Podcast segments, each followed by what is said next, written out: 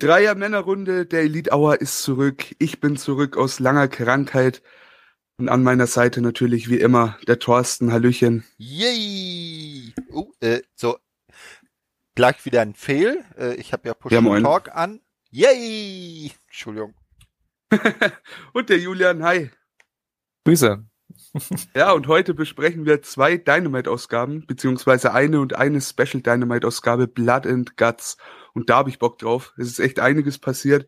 Und ich würde sagen, wir haben gar nicht so viel vorher zu besprechen. Von daher legen wir direkt mal mit der ersten Show los. Gibt's irgendwelche Einwände? Nö, ganz, äh, ich darf nur, wie gesagt, nicht vergessen, meine Taste zu drücken, weil heute bin ich ja nicht Moderator, da habe ich mal Push to Talk an. Aber das kriegen wir hin. Ja, Bei mir also, Kabel ziehen wir auch schlecht, ne? Ja, Kabel ziehen war auch schlecht. Ähm, ich, ich rücke mal den Tisch ein bisschen weiter zu mir ran, damit ich dann nicht den gleichen Fehl wieder mache. ich, ich, ich, nebenbei bemerkt, ich habe auch so gedacht, wie scheiße wäre das denn gewesen, wenn wir da volle Kapelle mit fünf Leuten gesessen hätten. Und dann auf einmal so, piu.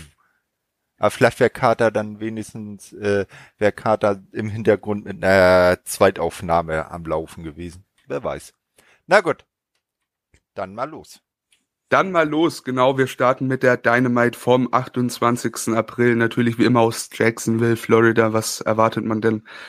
Es ging los mit dem ersten Match, beziehungsweise sollte das direkt kommen.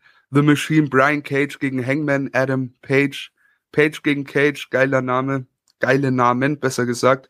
Ähm, Page wurde bei seinem Entrance aber schon unterbrochen von Team Taz, äh, wurde attackiert, die Dark Order macht den Save, kann aber nicht verhindern, dass Cage hier Page mit einer Powerbomb auf die Rampe ja, durchbringt, seine Powerbomb eben. Und dann ging das Match auch los und lang dauerte es nicht, 5 Minuten 50. Und der Number One Ranked äh, Adam Page verliert gegen Brian Cage. Interessant, oder? Also hätte ich nicht damit gerechnet, bin ich ehrlich. Naja, definitiv nicht, dass das so kurz wird, aber ähm, vielleicht, weil sie äh, Adam Page als großen Herausforderer, ich nehme mal an, dass sie ihn dann dafür aufbauen, dass er Kenny irgendwann entthront, äh, dass das jetzt einfach zu früh wäre und äh, Brian Cage kann halt einen Sieg gewinnen, äh, ge einen Sieg gebrauchen, so rum. Und so mit dem, äh, mit der Attacke vorher war das ja auch glaubhaft aufgebaut. Aber da du ja jetzt die letzten paar Male nicht äh, dabei warst, ich glaube Julian und ich, wir hatten uns da schon mal drüber unterhalten, das sind ja jetzt ziemlich viele Cages und Pages in der bei AEW. Zwei Pages und zwei Cages, ne? Ja, mega witzig, oder? Äh, Ich habe ich hab ja schon gesagt, die sollten dann ein Stable gründen, The Ages. Haha. Aber gut. Julian, was sagst du denn zu dem Match? Naja, hätten sie noch bei Team Taz einen Page, also hätte, wäre Ethan Page noch bei ähm, Team Taz, wäre eigentlich cool. Dann könnte man ein Tag Team Match machen mit Christian Cage und Adam Page gegen Brian Cage und Ethan Page. Das wäre witzig. Ähm, aber ich denke, dass es sogar auf eine ähnliche Weise hinauslaufen wird nach dem Match hier, nach dem Finish. Ähm, ich war sehr überrascht. Also mich hat das komplett rausgehauen. Ne? Ähm, an dem Donnerstag, als ich das geschaut habe, nachmittags habe ich gedacht, okay, das das passt jetzt gar nicht in meine Planung. ich habe gedacht, okay, Brian, äh, ähm, Adam Page, so. Adam Page äh, wird der nächste Challenger bei Double or Nothing, weil der ist ja schon seit Monaten Number One Contender, hat die letzten, das letzte Pay-Per-View-Match auch gewonnen. Der muss eigentlich da ran, aber man hat die Leute einfach mal geschockt und Brian Cage hat gewonnen. Nehmen wir mal an, das läuft auf ein Tag Team Match raus zwischen Christian Cage, Adam Page gegen Brian Cage und Ricky Starks oder sowas bei Double or Nothing, weil ich denke, dass die beiden trotzdem auf der Card sein werden, aber in anderer Form. Das ist auch anzunehmen. Ja, ich nehme mal an, so äh, Adam Page, je nachdem wie die Planung für Double or Nothing in dem Moment letzte Woche schon weit waren, weil das ist ja diese Woche, um das mal kurz einzuwerfen, ja bekannt geworden, dass man plant, Double or Nothing als ersten Event äh, im Daily's Place vor voll ausverkauften Rängen stattfinden zu lassen. Und äh, wenn sie jetzt letzte Woche noch über Planung mit äh, Teilkapazität ge nachgedacht haben, dass sie dann vielleicht gesagt haben, na ja, Page gegen Omega, das wollen wir schon von einer voll ausverkauften Hütte dann zeigen, weil das halt so ein großes Match ist. Hm, meinst du, da ändert sich in einer Woche so viel? Also ich denke, ich denke, ähm, wir kommen später eher auf das Double or Nothing Main Event mal zu sprechen, was wir denn da sehen würden. Ähm, aber grundlegend, glaube ich, war das auch schon generell so vorgesehen. Ähm, ich denke einfach, man wartet mit Page noch ein wenig. Aber kann man machen. Umso länger geht dann auch der Run von Kenny und habe ich aktuell auch gar nichts weiter dran auszusetzen. Ja, wo wir bei Kenny waren, gehen wir einfach mal weiter zum nächsten Segment, denn da äh, haben die Young Bucks das Kamerateam in die Limousine der Elite eingeladen. Don Callis bringt die äh, Bucks, die Good Brothers und Kenny ähm, ein bisschen over, bevor sich der AEW World Champion dann darüber beklagt, dass Moxley und Kingston letzte Woche in ihren Trailer gekracht sind.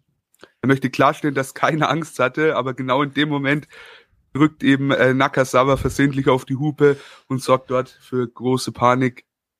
Nachdem sich dann Omega wieder beruhigt hat, sagt er, dass Kingston erst Nakasawa besiegen muss, wenn er ein Match gegen ihn haben möchte.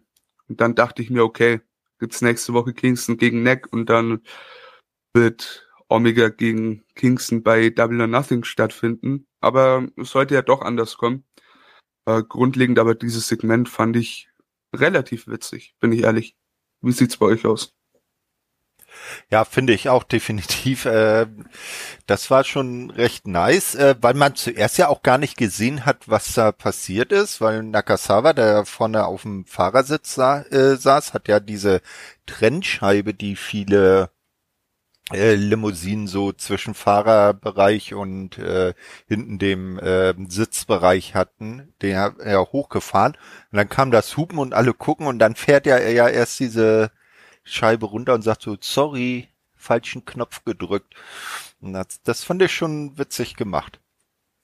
Ja, ich fand es auch ganz witzig. Aber wie du schon jetzt am Ende gesagt hast, als dann die Ankündigung kam, okay, wenn Eddie gegen Nakazawa gewinnt, dann gibt es das Match Eddie gegen Omega. Deswegen habe ich dann gedacht, okay, dann macht es vielleicht Sinn, dass Hangman verloren hat, weil man jetzt Eddie gegen Omega bringt bei Double or Nothing und den Titel hat sich auch bis diese Woche, bis zur Blood and Guts Show dann eigentlich so ergeben, bis zu dem ersten Match bei der Blood and Guts Show. Dann habe ich dann gedacht, okay, es wird auf jeden Fall nicht passieren. Ähm, von daher war ich dann schon gespannt, auf was es dann hinauslaufen wird. Aber man hat jetzt quasi in zwei Wochen gefühlt drei, drei Challenger irgendwie aufgebaut. wird zumindest angeteased, dass man drei Challenger hat für Double or Nothing. Fand ich sehr interessant. Ich meine, wir kritisieren es öfter mal, dass da wirklich alles so extrem verwoben ist, ne? Aber andererseits muss man da auch mal Props aussprechen, weil irgendwie immer, wenn ein Challenger durch ist, hast du zwei, drei ready to go. Also irgendwie ist immer jemand da, der aufgebaut ist. Das ist eigentlich schon eine starke Leistung. Wollte ich an der Stelle mal loswerden. Ja, ähm, wir haben eben von von Mox und Kingston gesprochen. Die haben wahrscheinlich bei Double or Nothing ein anderes Programm. Ich gehe stark davon aus, dass die gegen die Young Bucks um die Tag Team Titel antreten werden. Äh, wir oder vielleicht auch nicht um die Titel, who knows. Äh, die hatten ein Non-Title-Match an dem Abend gegen die Seidel Brothers. Am Ende nach 10 Minuten 5, äh, ziemlich unterhaltsam finde ich, haben die Young Bucks wenig überraschend dann auch gewonnen. Das Wichtigere kam aber nach dem Match, aber vorher möchte ich gerne mal eure Meinung zu dem Fight hören. Wie hat er euch gefallen?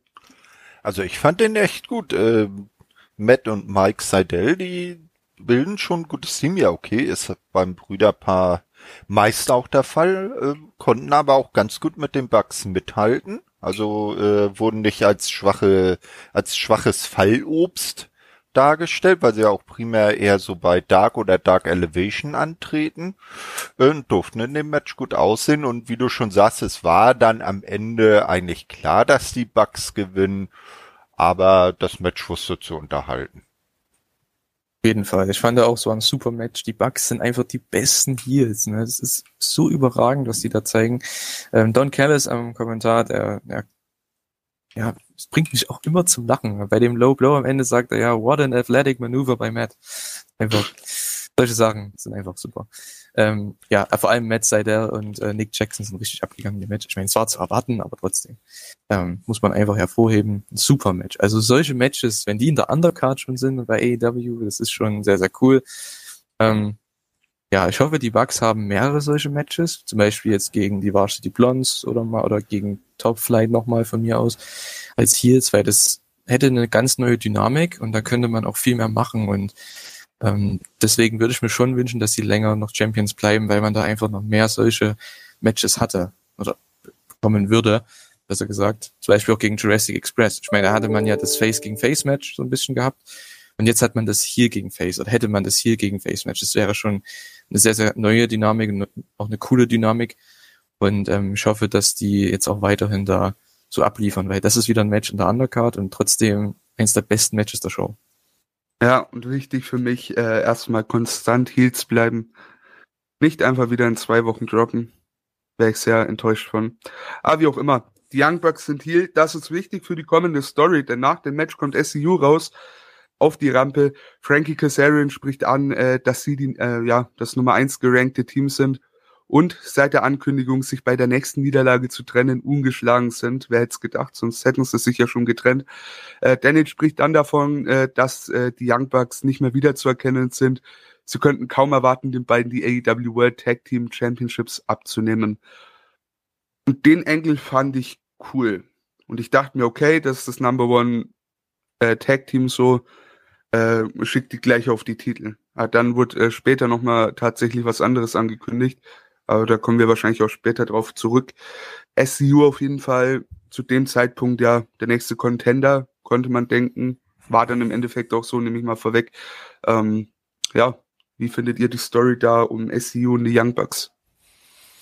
Ja, so ein letztes großes Match für SCU ist äh, als Abschluss für die Karriere Je nachdem, wie lang die beiden noch machen, nun sind Kazarian und Daniels ja auch nicht mehr die jüngsten, äh, fände ich schon ganz nett. Und äh, es ist ja auch ein gewisser Kreisschluss, weil SCU ja am Ende auch die ersten Tag Team Champions waren.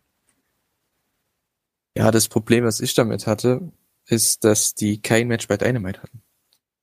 Die, die sagen, die sind seit Dezember ungeschlagen, seitdem die diese Stipulation da ausgesprochen haben und haben aber seitdem, glaube ich, die hatten dieses Jahr, glaube ich, noch kein Match bei Dynamite, außer vielleicht in einer Battle Royale oder sowas. Ja, ein Eight-Man-Tag mit den Bucks. Ja, toll. Also, und das na, war's, ja. Das ist schon, das ist wieder so ein Problem bei AEW, bei dem Booking und bei den Rankings. Da kommen wir vielleicht auch nochmal später dazu. Und vielleicht sogar am nächsten Match ist eigentlich so ein bisschen das Gegenbeispiel.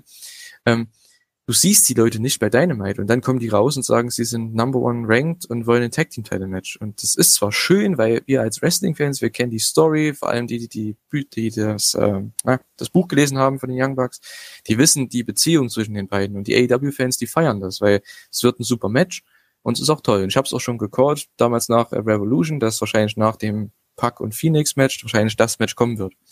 Aber seitdem waren die nicht bei Dynamite und ich habe gedacht, haben die das vergessen oder wann kommen die darauf wieder zurück? Die haben keine ähm, Matches gehabt und das ja löst mir ein bisschen auf bei dieser Sache, weil ja jetzt kommen sie raus und challengen und dann ich bin's ich find's froh oder ich war froh, dass sie dann noch ein Match wresteln konnten die nächste Woche, aber das war ein Four-Way-Match. Ist ja auch wieder Käse, also in meinen Augen. Ähm, von daher, ich war da kein so, so riesen Fan davon. Ne? Obwohl die Story ganz cool wäre, gerade für den Pay-Per-View, aber ich mir dann diese Woche dann bei der Blood and Guts Show gesagt wurde, die kriegen den Match nächste Woche. also es ist auch wieder, wer sollte sich darum kümmern, um diese Story, ganz ehrlich. Ja, also das sehe ich auf jeden Fall. Und äh, du hast es ja erwähnt, es wird bei einer Dynamite zu diesem großen Match kommen und ganz ehrlich, das nehme ich jetzt einfach mal vorweg ich finde, das ist für so ein Tag-Team, das, äh, das kommt diesem, äh, diesem großen Tag-Team nicht gerecht irgendwie. So bei einer Dynamite, bei der echt viel abgehen wird, und da gibt's einiges, da geht das User Match wahrscheinlich höchstwahrscheinlich unter. Wir hätten den Channel wechseln sollen, oh, fällt mir auf. Ja, ich hau sofort ab. Alles gut. Schönen, schönes Wochenende noch. jo, dir auch, ja, danke. Dir auch. Vielleicht, vielleicht sollten wir das dann eben mal schnell machen. Ja, das machen wir mal. Gehen wir mal in den wrestlinginfos.de 1 Raum. User left your channel. Channel switched. User joined your channel. So. so, und nun habt ihr, liebe Zuhörer, mal live mitbekommen, wie man so im Teamspeak einen äh, Channel wechselt. Ja, ja. Ein, ein, Cameo vom Chris. Das ist doch gut. Ja, genau. Das nickt sich die Obrigkeit mal hier bei uns in die Elite Hour ein. Ja, können wir, können wir gleich mal in den Titel schreiben. Liegt sich bestimmt besser. Alles klar. Nee, aber SCU gegen Young Bucks, wir werden nachher vielleicht nochmal drauf zurückkommen, gab ja Grund genug. Ähm, weiter ging es dann mit einer Videobotschaft von Jade Cargill. Sie erklärt wieder, sie braucht keine Managerin oder Manager. Sehe ich, braucht sie, denke ich, wirklich nicht. Vieles, was sie macht, spricht für sich selbst, denke ich mir. Muss noch mit den Promos vielleicht etwas besser werden. Dann ist es eigentlich echt ähm, eine sehr, sehr solide Frau. Also ganz ehrlich, eine sehr gute Verpflichtung eigentlich auf lang. Die wird nur noch besser. Freue mich auf die Zukunft von ihr. Ja, Oder? also was sie in ihren letzten Auftritten gezeigt hat, definitiv. Also zuerst hat man ja gedacht, oh weia, äh, wird die das im Ring bringen, aber sie wird kontinuierlich besser, zeigt ihr bei jedem Auftritt immer bessere Leistung. Und das mit dem, äh, mit den Promos ist auch besser als das. Man muss ja nur mal an ihren ersten Auftritt denken oder sich zurückerinnern. Das war ja auch so ein Gestottere da, äh, so die, die ganzen Lines so hintereinander weg äh, nacherzählen. Und jetzt kommt es soweit doch ganz äh, glaubhaft rüber, bezeichnet sich ja selber als die große Bitch und äh, sagt ja, hm, also ich brauche keinen Manager, aber wenn mich jemand verpflichten will, dann muss er richtig Asche auf den Tisch legen. Ja, Also so völlig ab ausschießen tut sie es ja dann auch nicht. Ja, das denke ich auch. Ich denke, da man ja diese Manager-Sache jetzt schon mehrere Wochen bringt, das wird schon auf was hinauslaufen, dass sie dann einen Manager bekommt. Aber ich denke, niemanden, der hier ähm, in, dieser, in diesen Promos einfach mit dabei ist. Ich denke, das wird, äh, also mein Tipp ist immer noch, dass sie zu Pinnacle geht. Ähm, weil das würde einfach Sinn machen.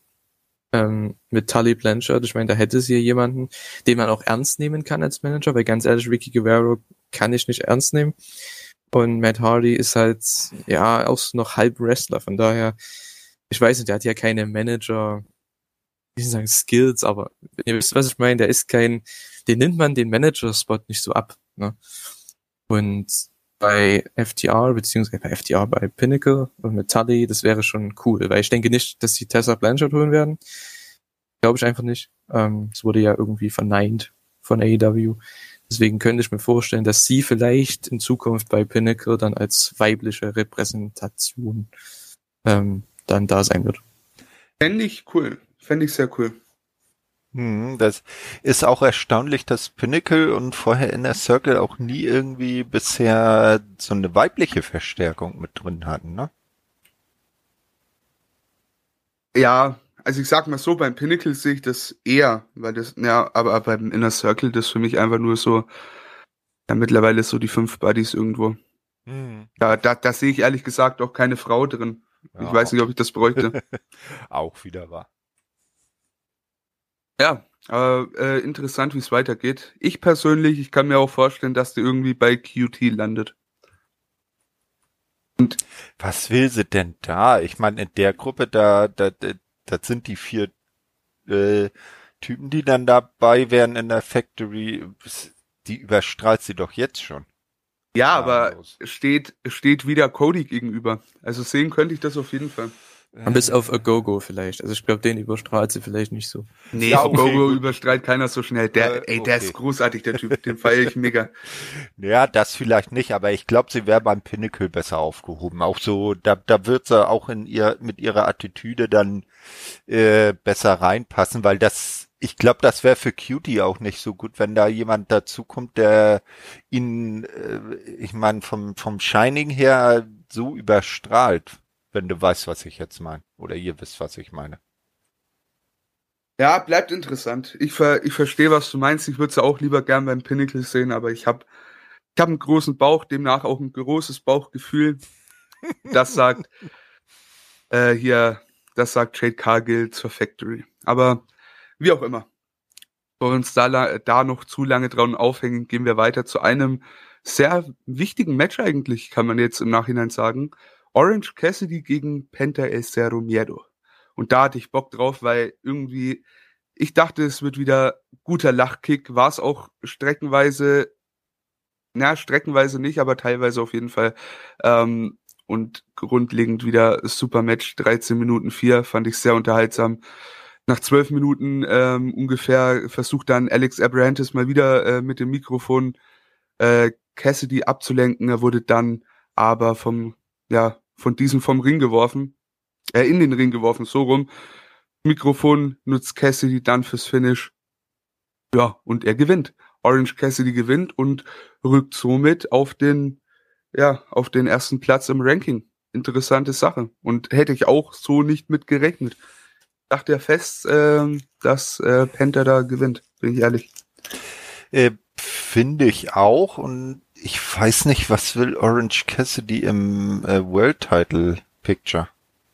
Ja, den Der, Titel gewinnen. Ja, den ist mir auch schon klar, aber ich glaube, irgendwie passt er mir da gar nicht so rein. Der, das ist doch der, der perfekte Typ für den TNT-Titel. Da würde ich schon eher Penta um den World-Title sehen, weil der ja auch schon große Welttitel gehalten hat, ne? Hm. Ich, ich würde ja später in der zweiten Show noch mal drauf zurückkommen, weil da gibt's einen Punkt, an dem ich persönlich meine Meinung sehr schnell geändert habe, ähm, was Orange Cassidy und den World Title angeht. Äh, ja. Grundlegend das Match äh, hat euch gefallen, hat euch nicht gefallen, wie sieht's aus? Also mir hat's auf jeden Fall gefallen.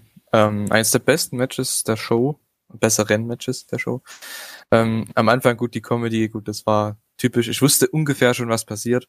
Ich dachte, ja. Penta haut, sieht seinen Handschuh aus und steckt ihn Orange in die Tasche. Das habe ich erst gedacht, das passiert. Ähm, das wäre auch cool gewesen, aber man hat es irgendwie kommt. Also es waren ja fünf Minuten fast Comedy am Anfang. Ähm, ist vielleicht nicht für jeden was, aber gut, wenn man die Charaktere kennt, dann ist es schon ganz unterhaltsam. Aber die haben echt kranke Aktionen gezeigt. Ich glaube, Penta hat einen Dive einfach mal aufgefangen und dann einen Military Press einfach gezeigt mit einem Arm. Das war schon relativ äh, sick gewesen. Und ja, Orange hat gewonnen. Ihr habt jetzt gemeint, dass euch das ein bisschen überrascht hat. Mich eigentlich nicht, weil Penta hat ja gegen Trent gewonnen und hat gecheatet. Ich glaube, eine Woche davor oder zwei Wochen davor. Und eigentlich müssten die Babyface hier gewinnen. Von daher macht es Sinn. Es hat von der Story her Sinn gemacht, dass er auch das äh, Mikrofon benutzt, um eben Penta dann mit dem Orange Punch dann da eben zu besiegen. Also mir hat das eigentlich ganz gut gefallen. Es war wieder sehr viel, ja, mit Schmaß und Interference aus von außerhalb. Gut, nicht so meins. Aber die Babyfaces haben gewonnen, die Heels wurden ja ausgetrickst und Orange gewinnt ein wichtiges Match. Und das, was ich vorhin angesprochen habe, hier gewinnt Orange Cassidy ein ja schon wichtiges Match gegen einen einigermaßen großen Gegner bei Dynamite und nicht bei Dark und bei Elevation. Ja? Das heißt, ich kann sehen, warum der jetzt einen Title Shot bekommen könnte. Ja? Auf jeden Fall. Vor allem war es halt ein Gegner, der eigentlich in dieser Rangordnung irgendwo trotz allem von der Credibility über ihn steht, was diesen Sieg auch, sag ich mal, ähm, abgesehen von den Rankings nochmal um einiges wichtiger macht als jeden Sieg bei Dark. Äh, ich muss sagen, Orange, der nutzt sich bei mir langsam ab. Hm, bei mir kommt er gerade wieder zurück, bin ich ehrlich. Äh, weil, weil da passiert nichts Neues. Er hat keine Charakterentwicklung. Ja gut, der ist auch keine Charakterentwicklung. Nee, eben, ne? also, der, ja. der, der, macht immer dasselbe äh, und die, das Einzige, wo man dann vielleicht eine gewisse Charakterentwicklung sitzt, sieht, ist, wenn er sich mal die Sonnenbrille abnimmt und guckt. Ja gut, aber das Ding ist, der Unterschied ist bei ihm, er ist over. Und sowas von. Und wenn die jetzt bei Double or Nothing, da kommen wir dann auch noch dazu, mhm. äh, bei dem Match, ich habe gedacht, okay, wenn die Orange jetzt wirklich springen, die müssen den eigentlich springen, weil vor ausverkauftem Haus, der Typ, ich meine, keiner denkt, dass der den Titel gewinnt. Aber was wäre, wenn? Ja. Und das ist eben diese Sache, wo ich dann denke, das ist perfekt, weil der Typ ist so over. Und ist, warum denn nicht? Jetzt hast du die Chance, das Match zu bringen. Warum nicht jetzt? Wenn, wenn du ganz ehrlich, wenn du den gegen Kenny den Titel gewinnen lässt, dann begräbst du Kenny mit einem Match. Ja gut, das machen sie aber niemals. Ich würde würd nicht sagen, dass du ihn damit begräbst. Ich meine, du kannst es natürlich gescheit erzählen. Dass es passieren wird, da geht, glaube ich, niemand von aus. Aber stell dir einfach mal vor, nur für den Moment. Nur für den Moment. Orange Cassidy haut den Punch raus oder, oder rollt Kenny ein, 1, 2, 3 und ist der neue AEW World Champion allein der Moment, allein die Pops, die er in der Halle bekommt, da bin ich mir sicher, das, äh, der, der geht durch die Decke. Also, egal was passiert, ich bin, ich, ich freue mich auf dieses Match. Ich bin ehrlich, ich freue mich sehr auf dieses Match. Und erstmal abwarten, ob das Match überhaupt so zustande kommt, aber da kommen wir ja nachher noch dazu. Gehe ich fest von aus, aber ja, kommen wir später dazu. gibt's noch einiges zu, zu sagen von meiner Seite aus. Gehen wir weiter. Ein Interview von Tony Schiavone mit Dr. Britt Baker wurde dann eingespielt. Sie spricht davon, dass sie ihren Worten Taten folgen lässt. Sie ist nun an der Spitze der Rankings, das Gesicht der Division und es wird Zeit für einen neuen AEW Women's World Champion. Und ja, das hat dann quasi jetzt final das Titelmatch auf den Weg gebracht. In dieser Dynamite wurde es noch nicht angekündigt. War aber eine der ersten Ankündigungen in der nächsten, nehme ich einfach mal so vorweg. Baker gegen Shida bei Double or Nothing um die AEW Women's World Championship. Und da habe ich Bock drauf. Und da, glaube ich, kommt auch der Titelwechsel dann, oder? Ja, muss kommen. Muss kommen, weil Britt ist die Frau im Moment bei, bei AEW, also vom, vom, vom Standing her. Da hat sie ja mit ihrer Promo auch recht gehabt. Und bei Shida, ja, ist äh, gut im, im, im Ring, aber es passiert auch mit ihr irgendwie nichts. Na, sie, sie tritt nur dann in Erscheinung, wenn sie dann halt mal ein Match hat, ihre Gegnerin abfertigt und äh, außerhalb des Rings vielleicht ab und zu mal dasteht und Gegnerin beobachtet. Ansonsten man sieht ja kaum Promos von ihr. Na, auch da keine Charakterentwicklung irgendwie. Und dabei ist die Frau doch so interessant, wenn du dir mal anschaust, was sie alles äh, privat da treibt, äh, dass sie zum Beispiel super Klavier spielen kann oder äh, da tausend Hobbys hat, da könnte man doch vielleicht mal irgendwas draus machen. Ja, das stimmt schon, da hast du recht. Ähm, hier ist wieder so ein Ding bei dieser Sache mit Britt Baker. Ich meine, das Booking macht einfach null Sinn. Ähm, wann hat sie das letzte Mal bei Dynamite gewonnen? Gegen einen wirklich, ich sag mal, einigermaßen großen Gegner. Das ist halt auch so ein Ding. Ich meine, die hat in dem Turnier verloren, aber das war ein Turnier, das ist okay. Ähm, man wollte sie nicht gewinnen lassen, von daher ist das in Ordnung. Man möchte jetzt das Match bringen, verstehe ich. Aber seitdem, wann hat sie ein groß, ist einigermaßen großes Match gewonnen? Ja, das ist halt wieder so ein Ding. Hat sie mal Tai Conti besiegt? Nein. Hat sie NRJ besiegt, gut, die war dann verletzt, aber trotzdem hat sie Gegen mal jemanden Thunder besiegt. Rosa hat sie verloren. Ja. Genau, das ist eben das. Und klar, das Match zählt nicht auf dem Rekord, aber das zählt ja trotzdem für den Fan. Also es ist ja nicht so, dass ne, sie kommt dann die Woche später raus und sagt, ja, ich möchte jetzt äh, wieder Number One sein und möchte mir Siege holen. Und dann hat sie nie ein Match bei Dynamite. Klar, sie haben es wenigstens gesagt, dass sie sich Siege holt bei Dark Elevation und bei Dark, das ist okay. Und dann hat Tai Conti verloren, von daher sie war Nummer zwei, also rückt sie jetzt eins nach oben. Macht Sinn. Ist vollkommen okay. Aber man sieht sie nie bei Dynamite Wrestling. Ne? Aber gut, man darf abgehen. Das Match kommt gegen Shida. Ich bin heiß für das Match. Ich freue mich drauf. Das ist das größte Match, was du mit, mittlerweile machen kannst. Und der Aufbau war halt wie immer so ein bisschen, ja, lala. Aber trotzdem, also auf das Match freue ich mich. Ja. Das wird ein super, das ist auch ein würdiges Match. Ja, auf jeden Fall. Vor allem das erste Match, das die hatten letztes Jahr, kurz nach der, nach dem Lockdown und so weiter in der Schule von QT war das, glaube ich, sogar, als sich äh, Britt die Nase gebrochen hat. Das war ja auch schon mega. Und seitdem, ja, hat sie sich natürlich nur verbessert. Also gehe ich mal stark von aus. Ich hab Bock drauf. Also wirklich, da, da freue ich mich drauf. Ist mal was anderes als wieder gegen Nyla Rose zum x-ten Mal oder so. Aber finde ich toll. Freue mich auf den Pay-Per-View. Allein schon wegen diesem Match. Ja, danach wurde haben wir noch mal Tony Schiavone gesehen, der bittet dann den Pinnacle zu sich in den Ring. MJF und Co. haben Security dabei, die aber nicht mit in den Ring kommen, sondern nur neben den Tunnel stehen bleiben. Anschließend wird dann auch der Inner Circle angekündigt, dessen Security dann auf Motorrädern angefahren kommt. Schiavone erklärt uns dann die Regeln des Blood and Gut Matches, welches dann in der kommenden Woche stattfinden wird. Ein Münzwurf soll dann entscheiden, welches Team den Vorteil erhält.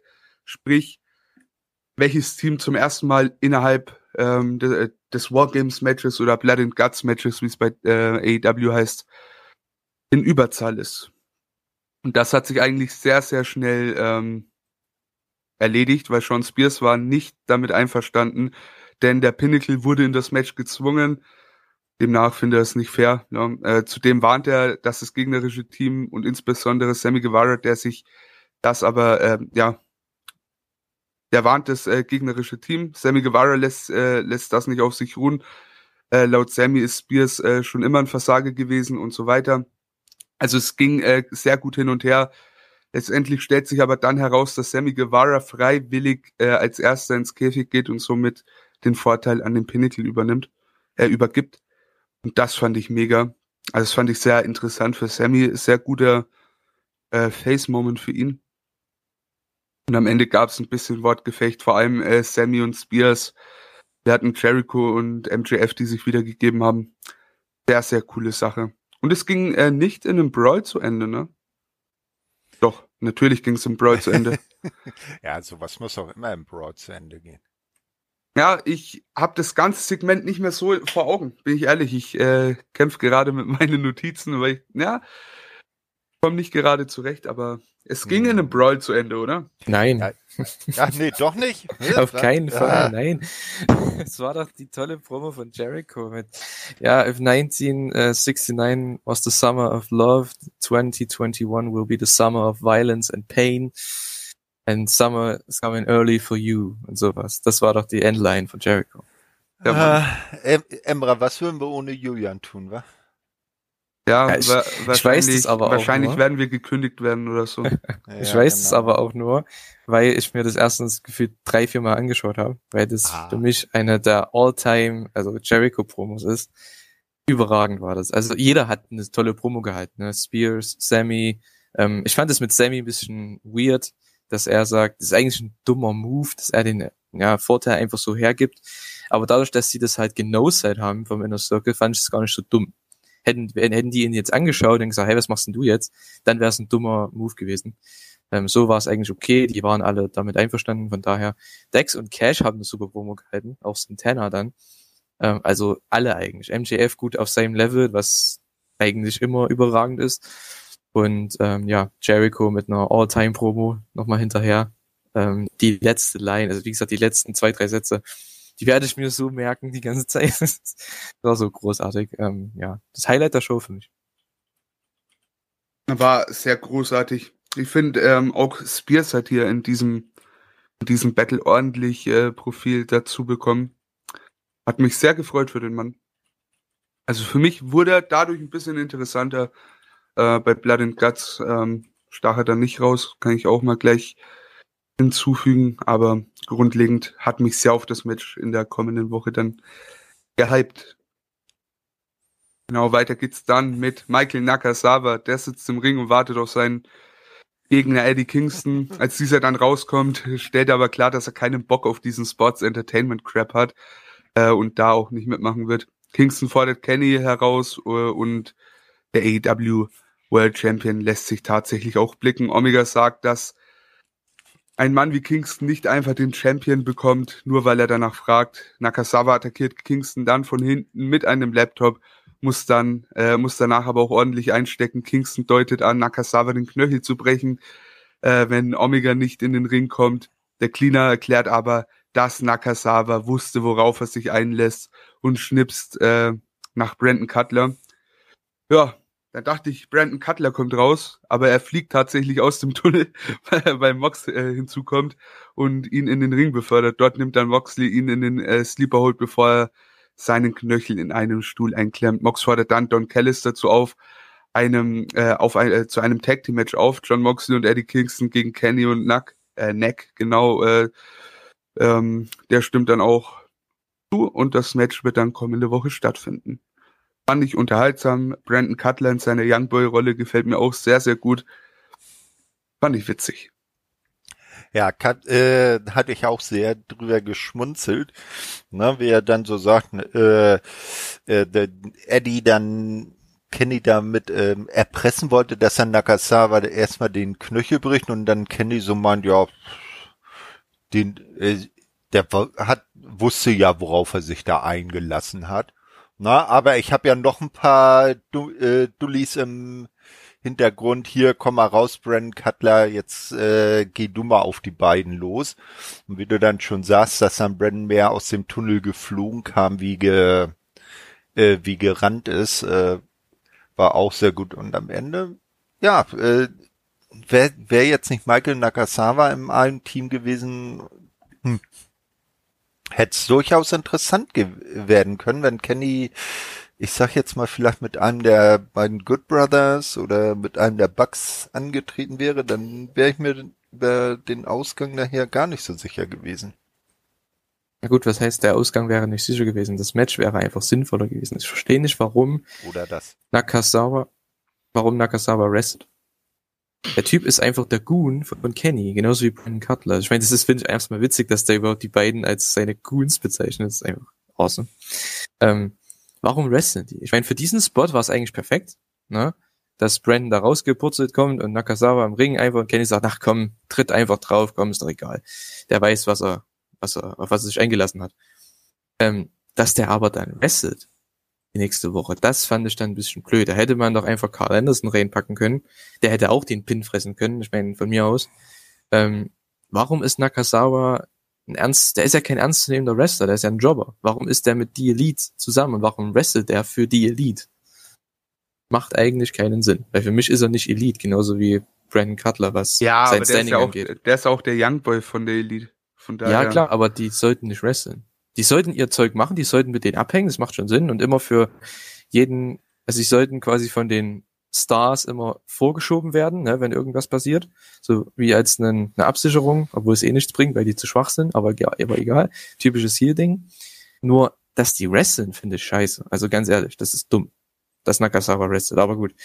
Ähm, jeder wusste, wer den Pin einstecken wird. Die nächste Woche und ja, ich hätte lieber Carl Anderson da in dieser Rolle gesehen. Das ist nicht in dieser Rolle, aber halt, dass er dann das Tag Team Match hat.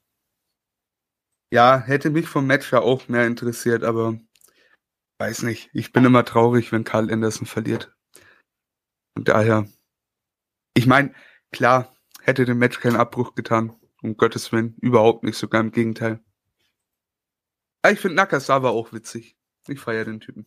Ja, natürlich ist der witzig, aber der sollte halt nicht wresteln. Das ist mein Ding. Ich finde ihn ja auch unterhaltsam, aber er sollte halt nicht wresteln bei die Elite. Das macht irgendwie keinen Sinn. Eben, eben genauso so für, für diese Comedy-Segmente, wie zum Beispiel, oh, ich habe versehentlich den falschen, die, bin versehentlich gegen die Hupe im Auto gekommen. Oder man erinnere sich äh, noch an das Debüt von äh, Matt Seidel, wo er da in der äh, Battle Royale diesen, äh, den, den, den, die Shooting Star Press von der Ringecke verbotscht hat. Und dann haben sie das dadurch in Anführungsstrichen gerettet, dass sie dann in der nächsten BTI-Folge gezeigt haben, wie Michael Nakasawa die Ringecke mit seinem Öl einreibt und dabei hämisch in die Kamera grinst. Ne? Also für genau solche Dinge ist er gut. Äh, Im Ring brauche ich ihn auch nicht. Also in Matches. Boah. Ich, ich, ich verstehe, was ihr meint. Ich verstehe, was ihr meint. Mich stört's jetzt nicht so sehr. Gehen wir trotz allem weiter. Tess steht zum Interview, wer hätte gedacht, bei Tony Schiavone. Er lobt Brian Cage für seinen Sieg am heutigen Abend. Christian Cage, äh, Cage, ja. Hätte ich, habe ich ja gerade schon ausgesprochen. Warum fällt's mir so schwer? Keine Ahnung. Kommt hinzu und Tess möchte, dass ähm, ja, dass dieser nach seinem glücklichen Sieg gegen Powerhouse Hobbs gegen ein anderes Mitglied von Team Taz antritt. Christian sagt, dass Taz nicht mehr der taffe Typ von damals ist, denn damals folgten hinter großen Worten auch große Taten. Inzwischen sei er nur noch neidisch, denn im Gegensatz zu ihm sei Christian wieder, äh, wieder wer. Äh, denn er ist nach sieben Jahren wieder zurück im Ring. Äh, Props dafür an der Stelle. Äh, wenn Taz möchte, kann er einen nach dem anderen aus seinem Team hinter ihm herschicken. Irgendwann würde seine, würden seine Teammitglieder auch sehen, wer er ist und dass sie ohne ihn besser dran sind. Interessanter Engel für manche, mir hat er nichts gegeben. Ich meine, hat nur nochmal verdeutlicht, was wir eh erwartet haben. Den jetzt wahrscheinlich dann auch Cage gegen Cage und Cage gegen, wen hat man noch nicht, gegen Starks und vielleicht auch das erste Match von Hook, who knows. Aber ja, auf jeden Fall Cage gegen Team Tess geht weiter. Ja, ähm, sehe ich eigentlich ziemlich ähnlich wie du. Ist so eine klassische, so ein klassischer Aufbau. Aber wo soll das am Ende hinführen? Zum Schluss dann den, den Clash der Cages gegeneinander? Weil äh, logisch äh, wäre eigentlich am Ende, dass äh, äh, Christian Cage dann gegen äh, Tess antreten müsste, weil der ja immer seine ganzen äh, Leute davor schickt. Äh, aber Tess selber, der äh, wrestelt ja nicht mehr. Und da wäre, glaube ich, dann Brian Cage der logische Endgegner in diesem Dungeon sozusagen. Ja, ich denke, das dient auch einfach dem Aufbau dann für, für ähm, All Out, denke ich mal, dass Christian dann eben durch Team Test durchgeht und dann am Ende Christian Cage besiegt im Singles Match und dann vielleicht sogar Richtung Was? World er, Title er, geht. Er besiegt sich selber. Was habe ich jetzt gesagt? Christian Cage durch die ganzen Leute durchgeht und am Ende Christian Cage besiegt.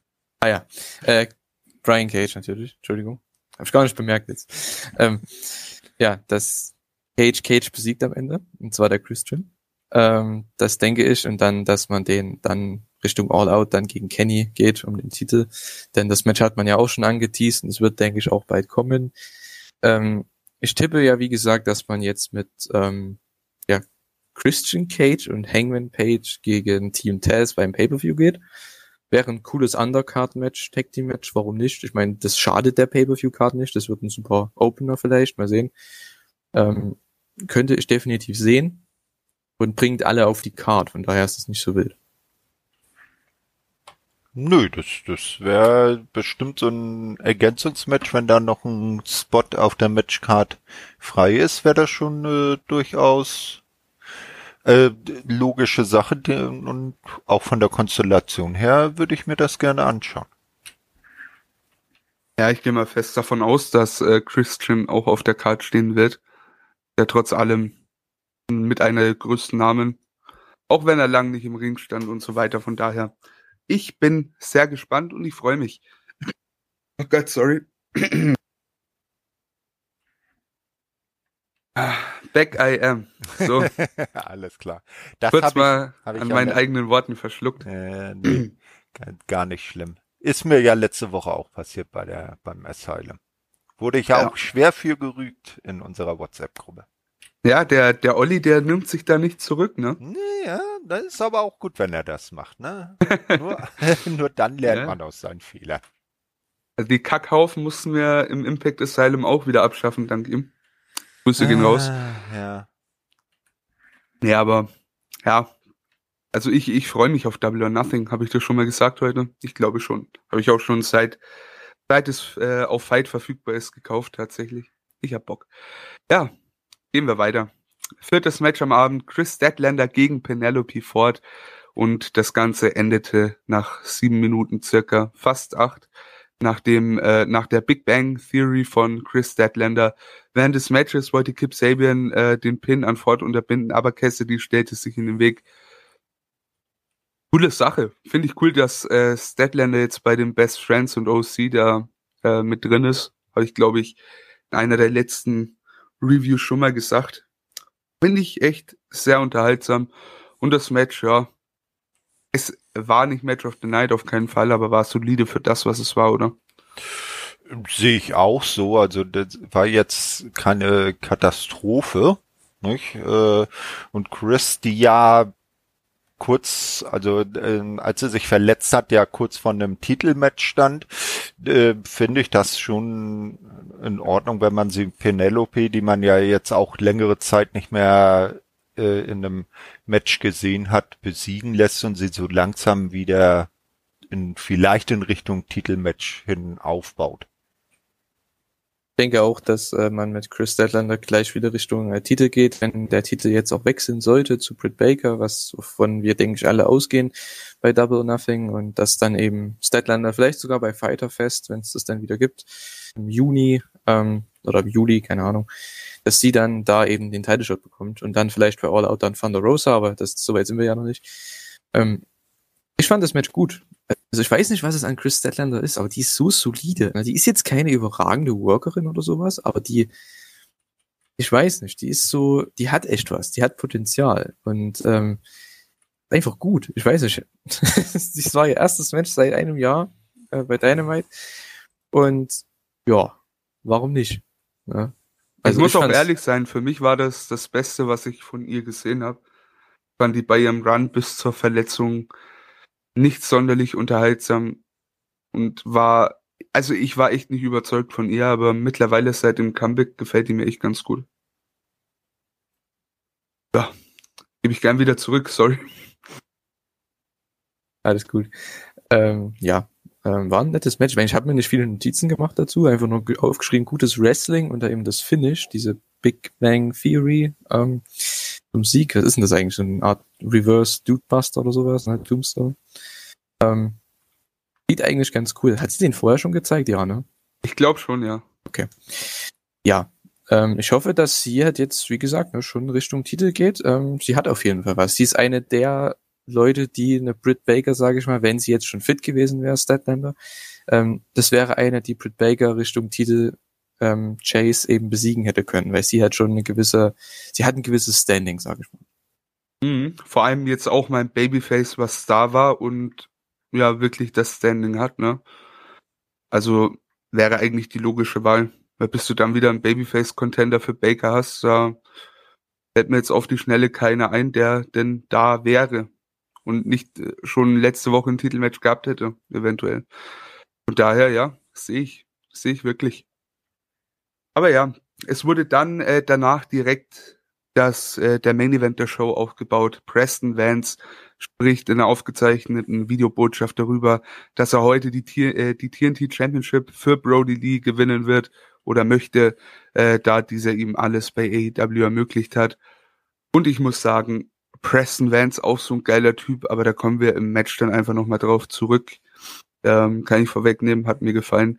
Ähm, ja, ich glaube, über dieses kleine Video brauchen wir nicht viel sprechen, oder? Nee, wie du, wie du sagst, war sehr schön, dass er halt Brody Lee wieder mit angesprochen hat und gesagt hat, für ihn hole ich den Titel zurück zur Dark Order. Ja, es macht halt das Match größer, ne, von daher habe ich da nichts gegen. Ähm, hat man gut gemacht. Ähm, es hat eine Story gehabt, das Match. Das ist immer wichtig, wenn du einfach eine Challenge machst. Okay, ja, es ist eine Challenge, aber ähm, für Preston Vance oder Ten, je nachdem, ihn hat es ja dann schon, schon doch eine größere Bedeutung. Und äh, das hat man hier rübergebracht. Von daher fand ich das eine sehr gute Sache. Ich meine, es waren ja auch nur zwei Minuten oder so. Ja, ich fand es generell immer stark von Darby. Der hat ja von Anfang an betont, als er die Open Challenges dann ausgesprochen hat, dass er denn ähm, der Dark Order die Möglichkeit geben möchte, eben den Titel zurückzuholen. Finde ich sehr, sehr cool und es hat auch echt sehr coole Matches gebracht. Ja, aber bevor wir dann zum, zu diesem Match kommen, kommt erstmal das fünfte Match, ein Six-Man Tag Team Match. Die Factory in Form von Nick Comarato, QT Marshall und Aaron Solo gewannen gegen die Nightmare Family, also Billy Gunn, Dustin Rhodes und Lee Johnson via Pin an Lee Johnson durch äh, QT Marshall nach dem Leberhaken von Anthony Agogo nach knapp sechseinhalb Minuten. Factory kam äh, derweil mit dem Bus auch äh, der Nightmare Family angefahren, was auch sehr interessant war. Also man hat ja hier weiterhin ne, ähm, Agogo wieder aufgebaut, in gewisser Weise, auch wenn er nicht in dem Match stand. Und natürlich QT gegen die Nightmare Family. Das finde ich, ich finde die Story cool. Ich höre immer wieder auf Twitter, wie die echt äh, teilweise ein bisschen niedergemacht wird. So langweilig und Cutie braucht kein Mensch, wie auch immer. Ich finde Cutie geil. Ich feiere den Typen unnormal. So in seiner ganzen Heel-Rolle, auch in den ganzen Backstage-Sachen so, das ist einfach ein äh, äh, Tony Soprano für, äh, für Wrestling-Fans, man. Sowas will ich haben. Das gefällt mir. Ähm, das Match war in Ordnung. Bisschen kurz. Hätte ich, ich hätte gedacht, es dauert länger, aber ja, so viel Zeit hatte man dann scheinbar auch nicht mehr. Äh, naja, es war ja auch nicht die erste Riege der Nightmare Family, gegen die er ange oder gegen die die Factory angetreten ist. Ne? Deshalb war das vielleicht von der Matchlänge her schon ganz gut und das Interessantere ist ja wahrscheinlich auch eher nach dem Match dann passiert. Aber weil du sagst, es ist nicht die erste Riege. Ich meine, klar, Cody steht wahrscheinlich vor allen, äh, ganz sicher, aber wen würdest du denn noch vor Billy und Dustin packen? Also wer ist denn da jetzt noch drin, der den vor denen den Platz im Match hätte so, einnehmen sollen. Ja, ja, ich äh, dachte eben schon an Cody.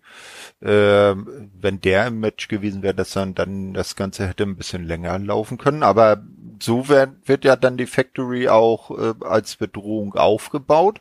Und das ist ja auch nicht das Schlechteste, ne? Ah, sicher. ja, gerade Ogogo wieder, der ultimative Destroyer, der einfach zwei Leuten einen Gutshot gibt und äh, ja, zum Sieg verhilft. Also ich fand, der Typ ist einfach der absolute Gamechanger für dieses Leben. Den bringt man so over mit diesem ja, Bauchschlag, diesem Leberhaken, je nachdem, wie man sagen möchte. Ähm, ich finde es super, was man da macht. Ähm, was ich komisch fand, warum kommen die oder wie kommen die an Codys Bus ran? Ähm, da kann ich mal einhaken. Ich habe ja ähm, die letzten beiden Ausgaben, also jetzt auch äh, die Blood and Guts Ausgabe auf Deutsch geguckt. Ähm, und da haben die beiden Moderatoren dann die Vermutung aufgestellt, da ja Cody und äh, Cutie äh, bis zu ihrem Bruch gemeinsam Trainer in der Factory waren, die ja zu dem Zeitpunkt noch die Nightmare Factory war, ähm, haben sie dann äh, die Theorie halt aufgestellt, dass der Bus da noch vor der Tür stand und sich die neue Factory den dann einfach geschnappt hat. Ja, da müsste Cody mal ein bisschen besser aufpassen auf seine, ähm, ja, auf seine Dinge, auf seine Sachen, ne? Ähm, ja, finde ich sehr, sehr unverantwortlich, gerade jetzt als zukünftiger Familienvater, ne? Ähm, naja, naja gut. Ähm, aber ich fand's cool, dass äh, Dustin und Camarado wieder ein paar Spots hatten. Ähm, Mhm. Camarado sah super aus. Also Dustin, der hat erzählt und hat den gut aussehen lassen. Ich freue mich auf das Match. Es wird wahrscheinlich so eine Art äh, Bullrope-Match, ähm, was die machen. Darauf spielt man ja so ein bisschen an. Ähm, gefällt mir richtig gut. Also wenn das noch ein Singles-Match wird, kann mir das sogar vorstellen, jetzt in zwei Wochen bei Dynamite oder so.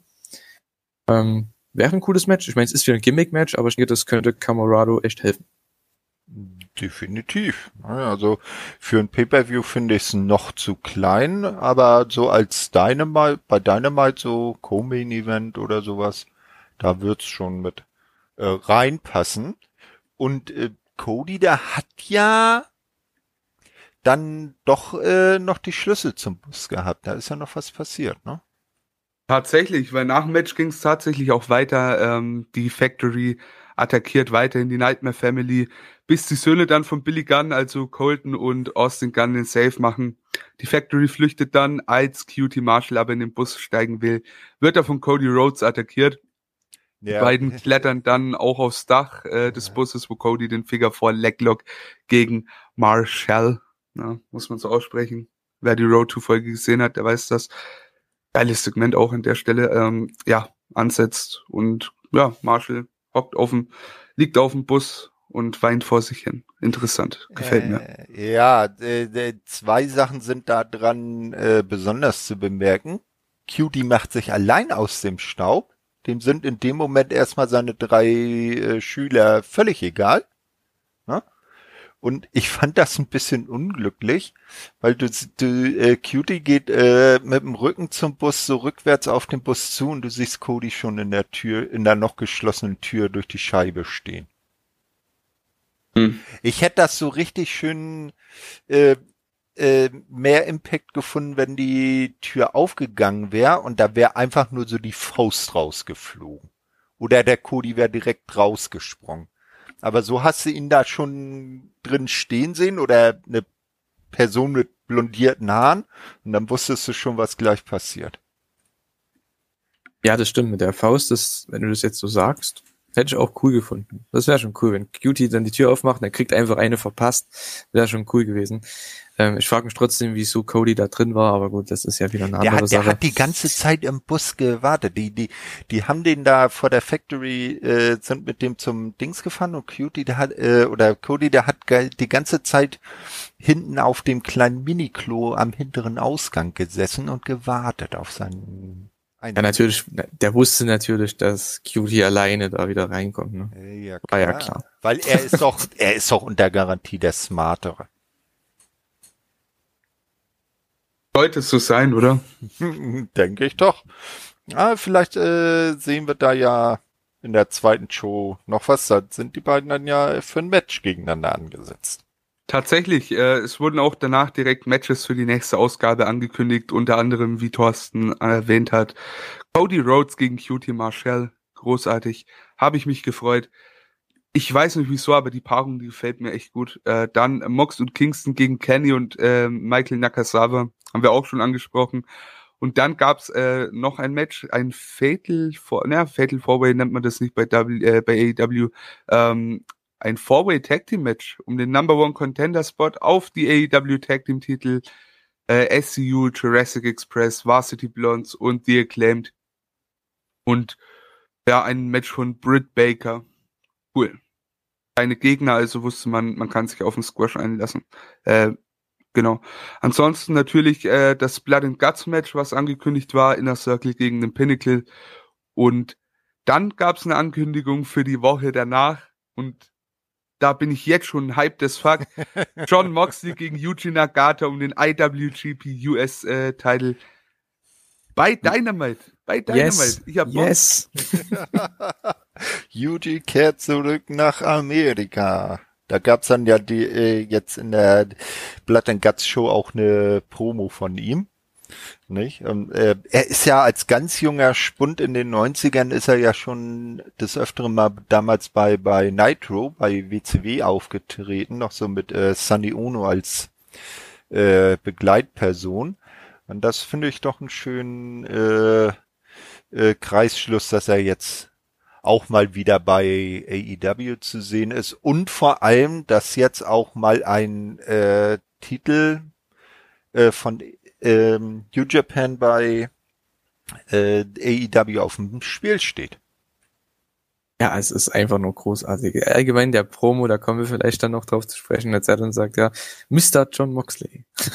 Hm. Ich hoffe das auch. Ja, es ist, äh, Es er, ist so er herrlich. ist Japaner, er ist Ich weiß, ja. ne? Respekt. Es klang so. nur so toll. So, es, es klingt einfach schön. Mr. John Moxley. Und dann halt noch auf Japanisch, ich komme nach Amerika. Ja. Ist auf jeden Fall cool. Ähm, ich bin ausgemarkt, als ich das gesehen habe. Ich hab, musste zweimal hinschauen, weil ich habe es mir selbst nebenbei aufgeschrieben. Ähm, deswegen habe ich gedacht, okay, was nochmal? In zwei Wochen Nagata gegen Moxley. Okay, klar. Warum nicht? Ähm, ja, ich freue mich super. Also, also, also echt, na, es gibt ja noch ein Tag Team Match. Ich glaube, das ist sogar jetzt zum Aufnahmezeitpunkt schon passiert bei New Japan Ja. Strong. Habe ich noch nicht gesehen.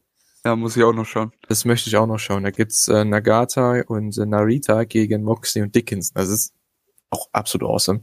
Ich hoffe vielleicht, einfach, oder? ich, ho ich hoffe, man haut einen Engel raus mit Filthy Tom Lauder, der ja der Openweight Champion ist. Bei Moxley gegen Lauder möchte ich halt auch noch sehen irgendwann. Ähm, ja, jedenfalls, ich freue mich auf das Match und bin super gehypt. Also besser, besser geht's gar nicht. Ich frage mich aber, was der Main Event sein wird, weil wir kommen dann ja noch dazu. Diese Card für nach Blood and Guts für den 12., die ist ja sowas von voll, voll bepackt. Ähm, ist ja fast schon die nächste Special. Hm, Ja, wir werden sehen. Äh, ja, äh, Respekt von Yuji gegenüber Moxley, den er Mr. John Moxley nennt. Und beim nächsten Segment, äh, Emra, da war weniger Respekt, da gab's äh, Hiebe. Ja, Kip Sabian und Miro, die äh, haben sich, ähm, ja, äh, haben äh, sich miteinander besprochen oder wollten sich besprechen, äh, bevor Sabian aber zu viel sagen kann, wird er dann von Miro attackiert und mehrfach durch den Umkle äh, Umkleideraum geworfen. Und das sah ziemlich funny aus. Der Bulgare fragte dann, äh, ja, fragt dann seinen wohl nun ehemaligen Partner. Also scheinbar ist es wirklich jetzt over. Schade irgendwie, aber einerseits auch super, äh, wo er denn gewesen ist. Es sei Zeit, äh, die Schulden zu bezahlen. Nach einigen weiteren Attacken sagt Miro dann, dass er ihm verge äh, vergebe und er bedankt sich für das gute Gespräch. Am Ende dann ein bisschen auf Psycho, fand ich ein bisschen zu drüber, bin ich ehrlich, ähm, aber grundlegend Ende des Kapitels, gute Sache, Miro kann weiterziehen und das geht in eine gute Richtung. Ja, Gefällt mir. Meinst du, dass sie da noch was Größeres draus machen, dass er Kip ja in Anführungsstrichen den Arm gebrochen hat? Dass der jetzt erstmal eine längere Zeit dann weg ist? Das Ding ist, äh, Kat hat's auch schon mal gesagt, es wäre cool, wenn wir, wenn wir ein Face Clip Sabian bekommen würden. Da hatte ich echt Bock drauf. Aber das Ding ist, ich sehe es halt, ich sehe es gerade irgendwie nicht. Also jetzt, wenn, wenn Kip zurückkommt, gibt keinen Grund, weshalb ich den cheeren sollte. Ja. Ja, Das Sehe ich auch so. Zu blass, ne? Noch, ja. Ah, Da muss auf jeden Fall noch was kommen, weil, also bevor man das denn bringt, stand jetzt äh, für mich noch ein sehr gutes Stück weg vom Babyface. Definitiv. Ah, Miro, Miro ist schon ein geiler Feger, muss man mal sagen. Also, Ja, endlich, der hat sich echt gemacht. Mhm. Endlich zeigt Miro wieder mehr Rusev, ne? Bis die, bis die Hochzeit mit Lana und Bobby Lashley 2 kommt. Abwarten, Oh, ich habe immer noch Angst. Oh, Ich weia. habe immer noch Angst. Kann alles noch kommen. Aber ja, gehen wir mal weiter. Schlechtes Fantasy-Booking will hier keiner hören. Aber jeder will hören, was wir vom Main Event of the Evening dachten. AW TNT Championship Match Darby Allen gegen Preston Vance von der Dark Order. 12 Minuten 14. Nach einem Einroller gewinnt Darby Allen. Äh, während des Matches äh, war Sting auch noch da, der es sicherstellen wollte, dass die Dark Order nicht ins Match eingreift. Als sich Allen außerhalb des Rings befand, kam dann Ethan Page hinzu und ja, warfen den TNT Champion, also Ethan Page und Scorpio Sky, ne, äh, warfen den TNT Champion dann gegen den Ringpfosten. Äh, Vance hat dann Allen im Full Nelson. Beide fallen auf den Rücken, da Allen schon äh, sich schon oben befindet, wird dann der Pin gezählt und der geht bis drei durch. Somit gewinnt auch Darby Allen dieses Match und verteidigt den Titel. Und ey, ich fand das Match sehr unterhaltsam und Preston Vance ist ein sehr cooler Typ. Wollte ich einfach mal gesagt haben. Cooler, cooler Typ. Ja, der gefällt mir auch sehr gut. Auch im Ring ordentliche Leistung, die er da zeigt. Und am Ende fand ich auch sehr schön, äh, wie Darby ihm dann wieder auf die Beine hilft, man sich die Hand schüttelt und Darby ihm dann dieses äh, Brody Lee Armband, was er die ganze Zeit getragen hat, dann abnimmt und selber nochmal äh, in die Kamera hält. Also so auch von Darby als äh, Respektsgruß hin zu Brody Lee. Ja, mir Ja. hat das auch sehr gut gefallen. Ja, du jetzt. Nee, also ich finde immer solche Tributmomente sehr, sehr passend und super. Ja, ähm, also zum Match, also mir hat es echt gut gefallen. Ähm, es ist mal wieder ein Main Event von Darby Allen gewesen, der ja, was die Demographics angeht, ja sehr, sehr gut dabei ist, was die Main Events angeht. Also ich denke jetzt nach dem Blood and Guts, dass man das weiterführen sollte, zumindest bis er den Titel verliert. Gut, das wird wahrscheinlich nicht mehr lang dauern. Ähm, dass er halt im Main Event steht und den Titel verteidigt, weil der bringt die besten Quoten mit rein. Und das hat man hier auch wieder gehabt gegen Ten. Ne? Also Ten ist ja wirklich jetzt im Endeffekt schon niemand, weil der wrestelt ja auch nie bei Dynamite. Ähm, ich glaube, das letzte Match bei Dynamite hat er sogar verloren. Kann das sein?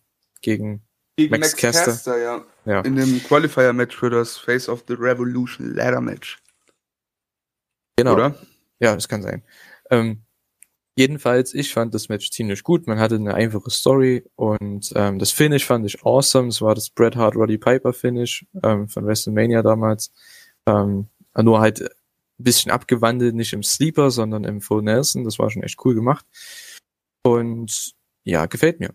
So ja, bringt man wieder mal einen Champion over. Ähm, aber gut, man kann ja keinen Babyface gewinnen lassen und es enden die Show, sondern man muss natürlich immer mit Heat enden. Ach, es ist wirklich. Ach, warum denn? Warum kann man denn nicht einfach mal Babyface gewinnen lassen am Ende, der einen Titel verteidigt und alle sind happy und gehen glücklich nach Hause? Weil das nur am Ende von großen Pay-Per-View-Events passiert.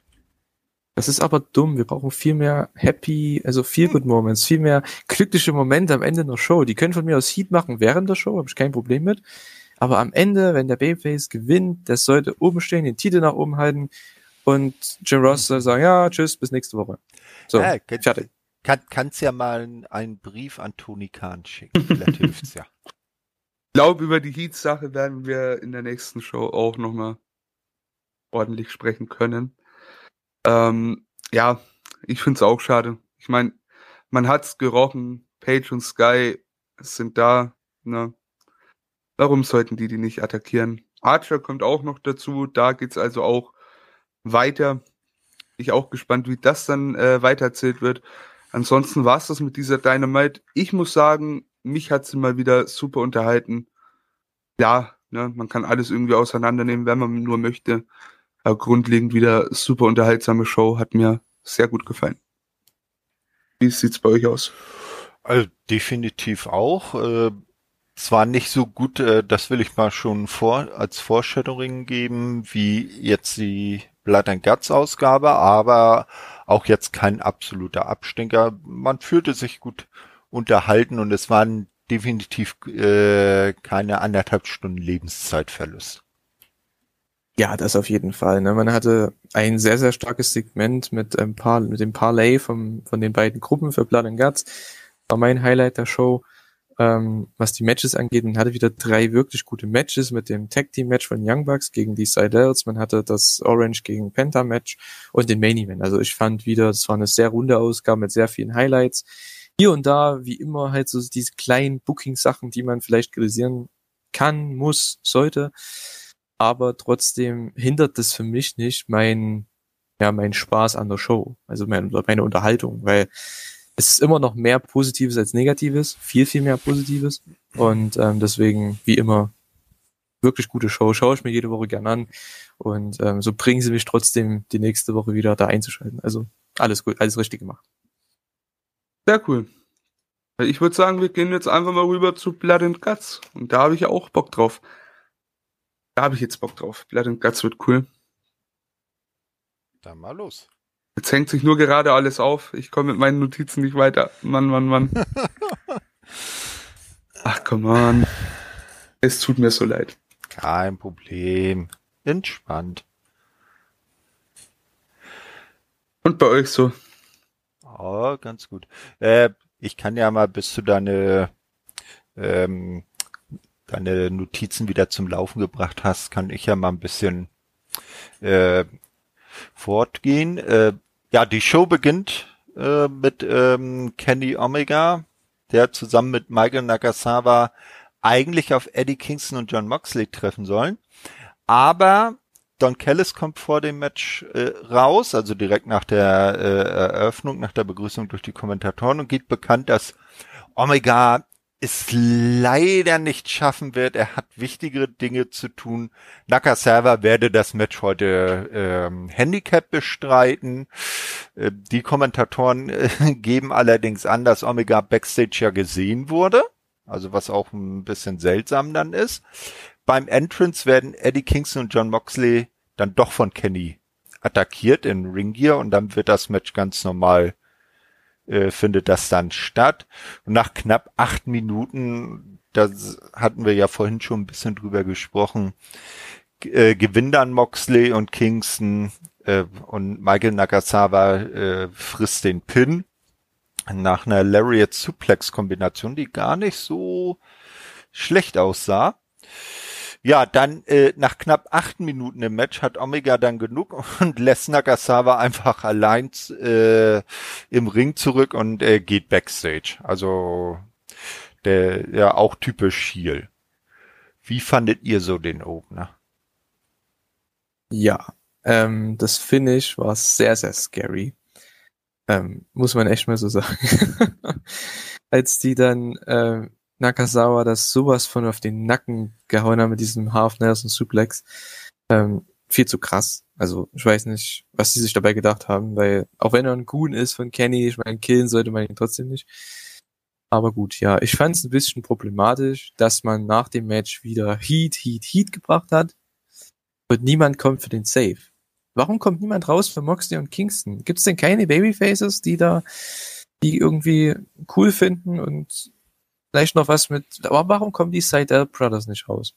Die hatten ein Match gegen die Young Bucks, wurden gescrewed, warum kommen die nicht raus? Hm, Verstehe ich nicht. Beispiel, so. ne? Das ist so wieder typisch, man muss bei so einer Show wieder Angles machen, Angles machen, okay, verstehe ich, aber dann nicht nur Heat. Lass doch die Babyfaces mal ein bisschen oben stehen am Ende. Man hat ja den Angle gemacht. Ich meine, man kann ja danach, die Seidels kommen raus und hauen dann alle weg und die sind over und man, das ist doch super. So soll es doch sein kannst du auch einen Eight-Man-Tag machen oder sowas. Hm. Da wäre dann Nakasawa vielleicht auch nicht so drin aufgefallen. Ne? Ja gut, bei einem Eight-Man-Tag habe ich jetzt eher gedacht an Young Bucks und Good Brothers. Good. Ja, Emra. Ja, ihr habt eigentlich schon alles dazu gesagt. Ne, es war, es war einfach nichts Besonderes. So, es waren acht Minuten, die hätte ich auch gerne anders gefüllt gehabt. Nakasawa, jedes Mal, wenn ich den sehe, muss ich lachen. Es sieht witzig aus. Vor allem jetzt mit seinem neuen Attire, mit den äh, mit dem Laptop. Das gefällt mir optisch schon ganz gut, aber ja, am Ende bekommt er nur aufs Maul, nicht ernst zu nehmen. Leider Gottes. Aber mehr war es halt auch nicht, ne? Hm. Ja, wie sieht's mit deinen Aufzeichnungen aus? Die sind back. Die, Die sind sind back. back. Na, dann Ja. leg mal los. Perfekt für das nächste starke Match. Für, der, Ja. für, der, für die tolle Ankündigung. Na, die haben wir ja vorhin schon mal vorweggenommen. Ähm, Hikaru Shida wird auf Britt Baker bei Double or Nothing am 30. Mai treffen. Haben wir ja vorhin schon mal kurz angesprochen. Wir gehen alle von einem Titelwechsel aus. Haben wir vorhin auch schon gesagt, für all die, die ein, äh, ein sehr kleines Gedächtnis haben. Jetzt wisst ihr es wieder. Ansonsten wurde auch noch angekündigt, dass äh, Kenny Omega heute gesagt bekommt, wer denn eventuell sein Gegner für Double or Nothing sein wird. Und dann danach kamen wir auch schon ins nächste Match. Und da habe ich mich auf dem Papier schon sehr drauf gefreut. Und ich muss sagen, ich wurde nicht enttäuscht. Wir hatten Cody Rhodes gegen QT Marshall und das Match endete via Submission im Figure 4 nach 11 Minuten 46. Und nach drei Minuten gerieten, äh, gerieten schon Arn Anderson und QT Marshall außerhalb des Rings aneinander. Anderson wurde daraufhin dann auch äh, vom äh, Ref äh, in den Back, äh, Backstage-Bereich geschickt.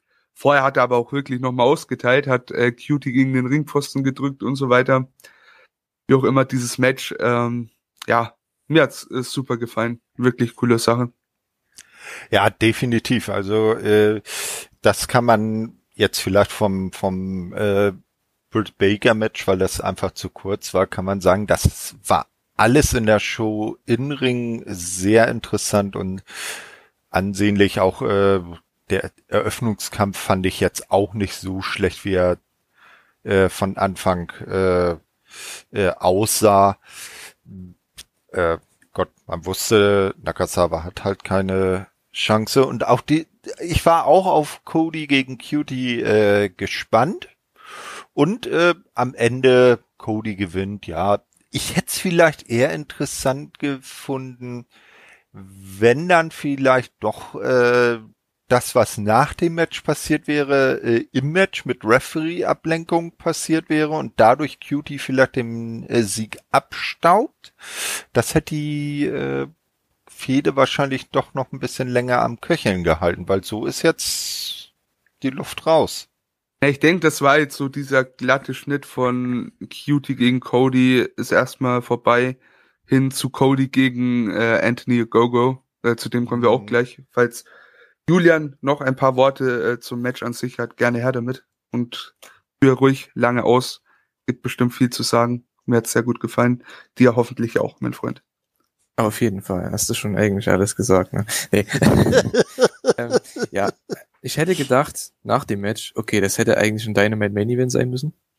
Ähm, weil das ist so ein bisschen verloren gegangen hier. Ich fand das bis auf die ersten paar Minuten mit dem Zeug mit Arn Anderson, das fand ich dumm. Warum kriegt der, warum wird der nicht disqualifiziert? Das ist eigentlich Käse. Aber sobald das weg war, das Match war awesome. Das war richtig gut. Ne? Man wusste, man hatte eine Story, QT, ne? Man kann von dem halten, was man will. Und er wurde ja nie als Star präsentiert, sondern immer nur als der, der ist halt mit bei Night, bei der Nightmare Family dabei und ist ein Trainer und so weiter, ne? Der Typ ist ein überragender Worker. Ich denke, deswegen ist er auch im Ring da mittlerweile, seit, ja, anderthalb, seit einem Jahr. Seitdem ist er eigentlich da und der zeigt mal warum. Ne? Der Typ ist so gut im Ring. Und viele Leute sehen das halt nicht, weil er nie als Star präsentiert wurde. Ne, man sieht es ja auch jetzt bei dieser Factory, dass ähm, Ogogo als Star präsentiert wird. Und das ist auch richtig so, ist auch okay. Aber QT ist wahrscheinlich einer der besten Worker trotzdem mit. Das hat man hier einfach wieder gesehen. Ähm, ein super, super Match. Also wirklich, wirklich gut. Und ähm, ja, dass Cody gewonnen hat, war wichtig, weil Cody brauchte einen Sieg. Und ich verstehe Leute nicht, die dann immer, genauso bei dem Penta-Match vor ein paar Monaten, warum sollte Cody clean bei Dynamite verlieren? Der verliert nicht bei Dynamite. Das ist nicht. Man muss Babyfaces protecten. Der kann beim Pay-Per-View verlieren, aber bei, bei Dynamite, warum sollte man unnötig einen Babyface verlieren lassen? Macht keinen Sinn. Ne? Darby verliert eigentlich auch nie, es sei denn um den Titel. Ne? Der verliert nie. So. Und man schützt eben die Babyfaces. Heels können immer verlieren. Cutie kann immer verlieren, der kann nächste Woche rauskommen, kann das denn eins drüber ziehen, dann kann man da ein Match bringen. Das ist scheißegal. Man hat aber hier nach dem Match sogar dann sogar noch was Cooleres gemacht. Ähm, man hat Ogogo rausgebracht und er zeigt mal wieder seinen, seinen Haken gegen Cody. Und man geht jetzt wahrscheinlich mit dem Match. Und da bin ich echt gespannt, weil Cody, wie ich so höre, hat ja mit Ogogo trainiert auch die letzten Jahre, das letzte Jahr. Ähm, und ich hoffe, dass die echt was zeigen können beim Pay-Per-View, weil es ist so ein Match, man weiß nicht, was man erwarten kann, aber ich denke, dass es trotzdem viele Leute wie bei dem Shaq-Match zum Beispiel, das war ja auch wirklich gut, mit wenig Stoff, ähm, dass man da wirklich ähm, überrascht sein kann bei dem Match. Vor allem ja, im Vergleich zu Shaq hat ja Ogogo auch noch wesentlich längere Zeit in der, in der Training Facility verbracht, ne? Der eigentlich schon seit Anfang an bei AEW gesigned und demnach ja, zwei Jahre, guck mal, ne, guck mal eine NRJ an zum Beispiel. Die ist zwei Jahre drin, trainiert bei Cutie und Cody und halt in der, der Factory und so weiter. Guck dir die an, wo die nach zwei Jahren stand. Also No Go-Go, das ist ein, ich, ich sag's immer wieder, gewisse Athleten, die haben einfach diesen, ich sag mal, diesen, diese Disziplin zum einen, wirklich gut in dem zu werden, was sie machen. Und zum anderen, die wissen auch aus dieser Kampfsport-Ecke, echt gut, ähm, wie die gewisse Sachen verkaufen können, haben so gefühlt, ja, viele haben wirklich so ein Natural Talent für sowas. Und ich, ich sehe das bei Anthony Ogogo irgendwie. Also ich, natürlich, ne, der kann jetzt rauskommen im Match gegen Cody und kann der größte Stolper, äh, ne, Stolperaffe der Welt werden, aber das sehe ich nicht. Also ich glaube, Gogo wird abliefern und ich erwarte mir da auch wirklich sehr viel, vor allem gegen Cody, der eben mit, ich sag mal, limitierteren Leuten ganz gut worken kann. Von daher, ich bin echt sehr gespannt. Gogo, echt ein geiler Typ. Ja, und was ich noch sagen wollte dazu, ähm, zu deinem Finish, Thorsten, das hat man ja letzte Woche schon gebracht. Deswegen glaube ich nicht, dass man das hier hätte nochmal bringen können. Es hätte halt kein Heat gezogen, weil man hat es halt schon mal gesehen. War ja letzte Woche genau dasselbe. Da hat Gogo von außen mit Ref-Ablenkung einen, ich glaube, Lee Johnson eine gegeben und Cutie hat abgestaubt das, was du ja gemeint hast, war ja, dass das hier genauso passieren sollte. Ne? Ja, aber äh, in dem Fall ging's ja nicht, sage ich jetzt, gegen die, um nochmal den Begriff zu äh, bringen, die zweite Garde, sondern eben gegen Cody selber. Ne? Und äh, dass äh, Cutie sich dann als äh, Sneaky Heel dadurch auszeichnet, dass er auch da den Sieg abstaubt und dann irgendwann man die die Story dann hätte weiterspinnen können, wirklich, äh, dass Cody dann sagt, ja, ohne deine äh, drei Schüler bist du ja gar nichts. Du kannst ja gar nichts alleine. Und ja, das schadet aber Cody, weil wenn er dann ein Match hat gegen Cody ohne Interference und der verliert, dann ja gut, toll. ist, ne? Ich finde, dass er hier clean verloren hat, ist eigentlich perfekt. Ähm, weil man, ich denke, niemand möchte das Match jetzt, also das heißt, niemand möchte das Match nochmal sehen. Das möchte ich nicht dazu sagen. Aber der Star, den man aufbauen möchte, ist Ogogo. Von daher hat es komplett Sinn gemacht, dass man das nach dem Match macht. Also finde ich zumindest. Aber ich kann deinen Punkt auf jeden Fall verstehen. Okay. Ja, definitiv Gogo gegen Cody ist auch äh, interessanter jetzt so vom vom vom ersten Gefühl her wie nochmal äh, Cody gegen Cutie, das will ich gar nicht in Abrede stellen. Äh, schauen wir mal, wie, wie das wird. Und äh, ja, dann, dann kam ja ein Interview, oder Emra? Ganz genau, Scorpio Sky und Ethan Page, äh, die ziehen ein bisschen über Sting und auch Darby her. Äh, Sting laut ihnen wie ein Moskito und Moskitos zerschlage man bekanntlich einfach, ja. Äh, Page spricht dann auch über äh, Darby, äh, dem er schon so viele Verletzungen äh, gegeben hat. Kann man jetzt positiv oder negativ sehen. Ähm, plötzlich kommt dann Darby Allen ins Bett geflogen und schaltet Ethan Page aus. Der TNT-Champ äh, kann dann er kann sich dann zunächst gegen die beiden Heels behaupten, muss aber dann äh, sich der Überzahl geschlagen geben und wird am Ende des Segments von der Treppe des Ta äh, Daily Places runtergeworfen. Und das sah nicht sehr schön aus und tat mit Sicherheit auch höllisch weh. Armer Darby. Ja, ne, der stürzt sich ja sonst äh, freiwillig noch von ganz anderen Sachen runter. Vielleicht hat er da schon Hornhaut am Hinterkopf. Er sieht jetzt ein bisschen für mich aus, als würde Ethan Page halt auf Darby und vielleicht sogar den Titel gehen was ich interessant fände. Und äh, Scorpio sich so ein bisschen äh, auf Sting einschießen. Weil so war ja auch die, die, der Aufbau in diesem äh, Statement, in diesem Interview, dass Scorpio den Teil gegen Sting äh, verbal übernommen hat und Ethan Page sich auf Darby konzentriert hat.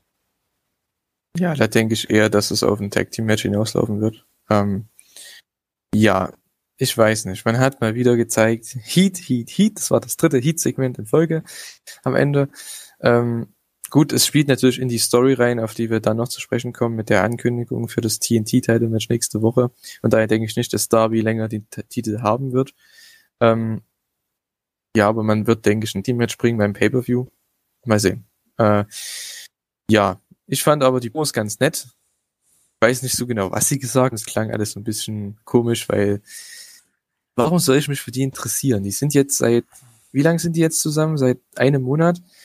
Haben noch kein Match gehabt bei Dynamite, sind immer nur reingekommen und rausgerannt und haben irgendwas, ähm, Darby attackiert, ein Sting, ja toll. Aber warum soll ich mich dafür interessieren, dass die jetzt ein Match haben? Das ist so mein Problem damit. Aber der Bump am Ende, na, Alter. So Darby, ne?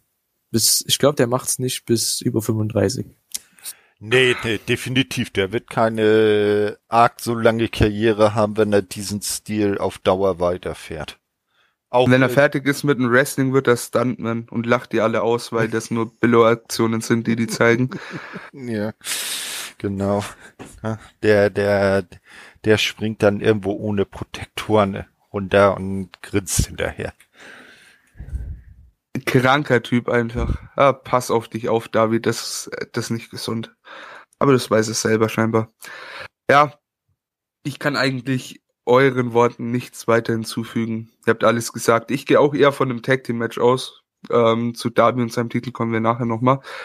Gehen wir jetzt aber zur Number One Contenderin auf den ja, Frauentitel. Britt Baker, die hat ein Match gegen Julia Hart. Äh, ging schnell, eine Minute 30, Lockjaw over. Baker gewinnt, wer hätte es gedacht. Ähm, ja. War, war halt ein Squash, ne? Ja, also nichts an, bei der Gegnerin nicht anders zu erwarten. Also ich habe sie zum ersten Mal gesehen. Weiß einer von euch, ob die vielleicht bei den Dark-Sendungen schon mal irgendwie aufgetaucht ist, die Julia Hart?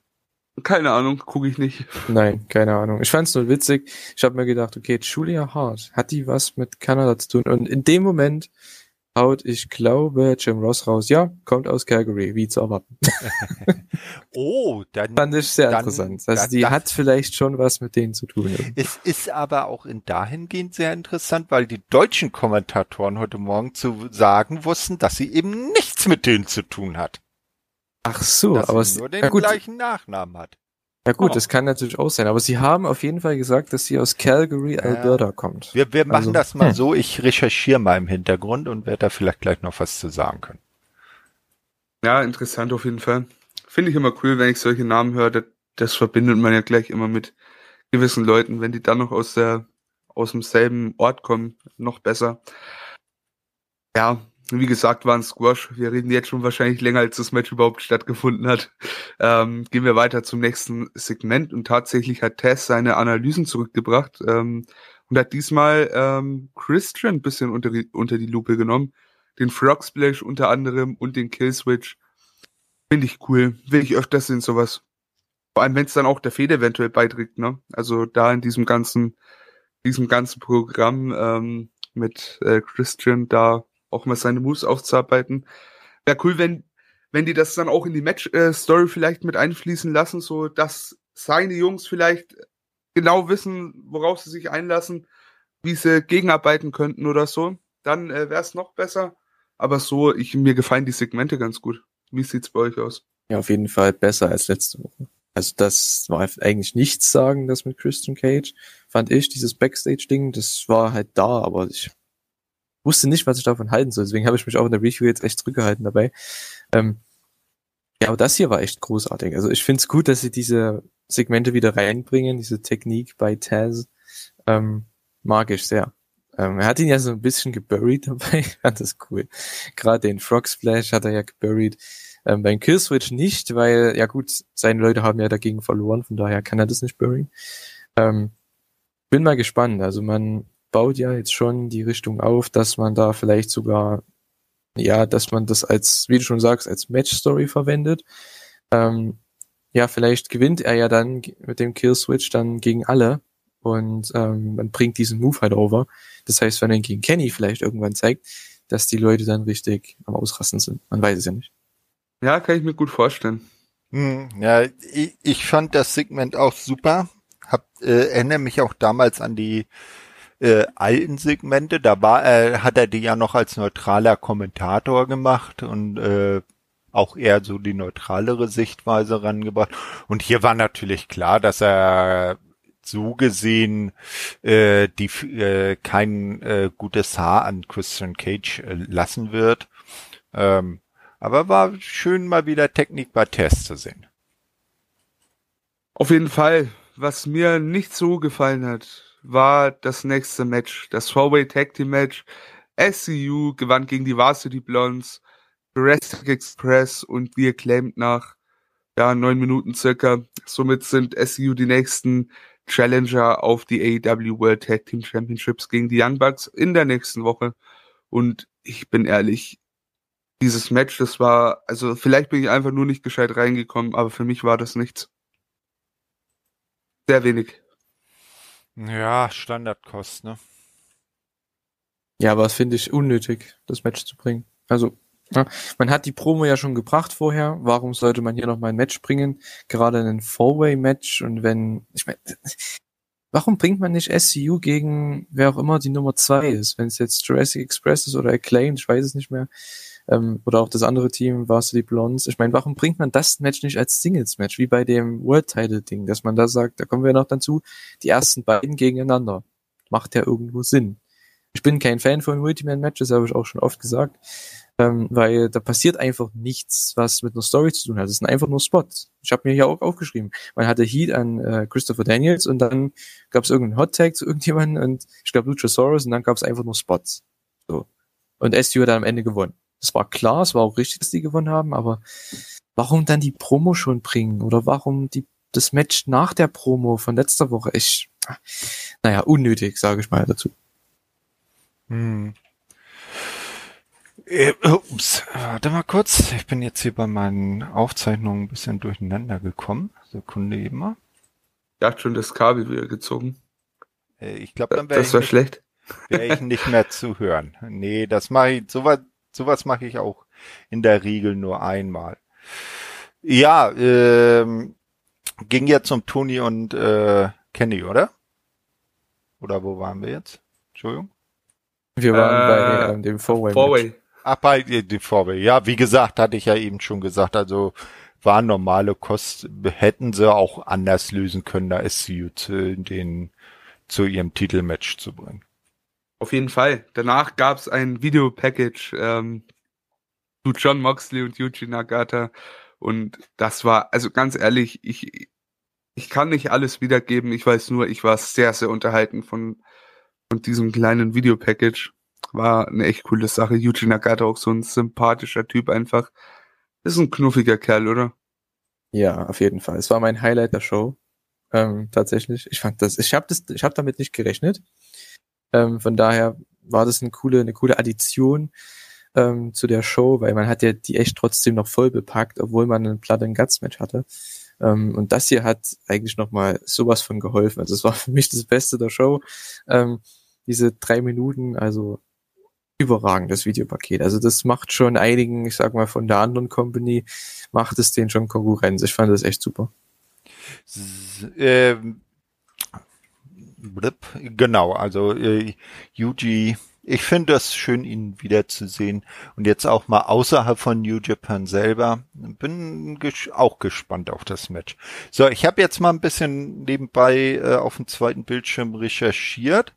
Also auf der, ups, jetzt hat er sich eine neue Seite geöffnet. Sekunde eben mal.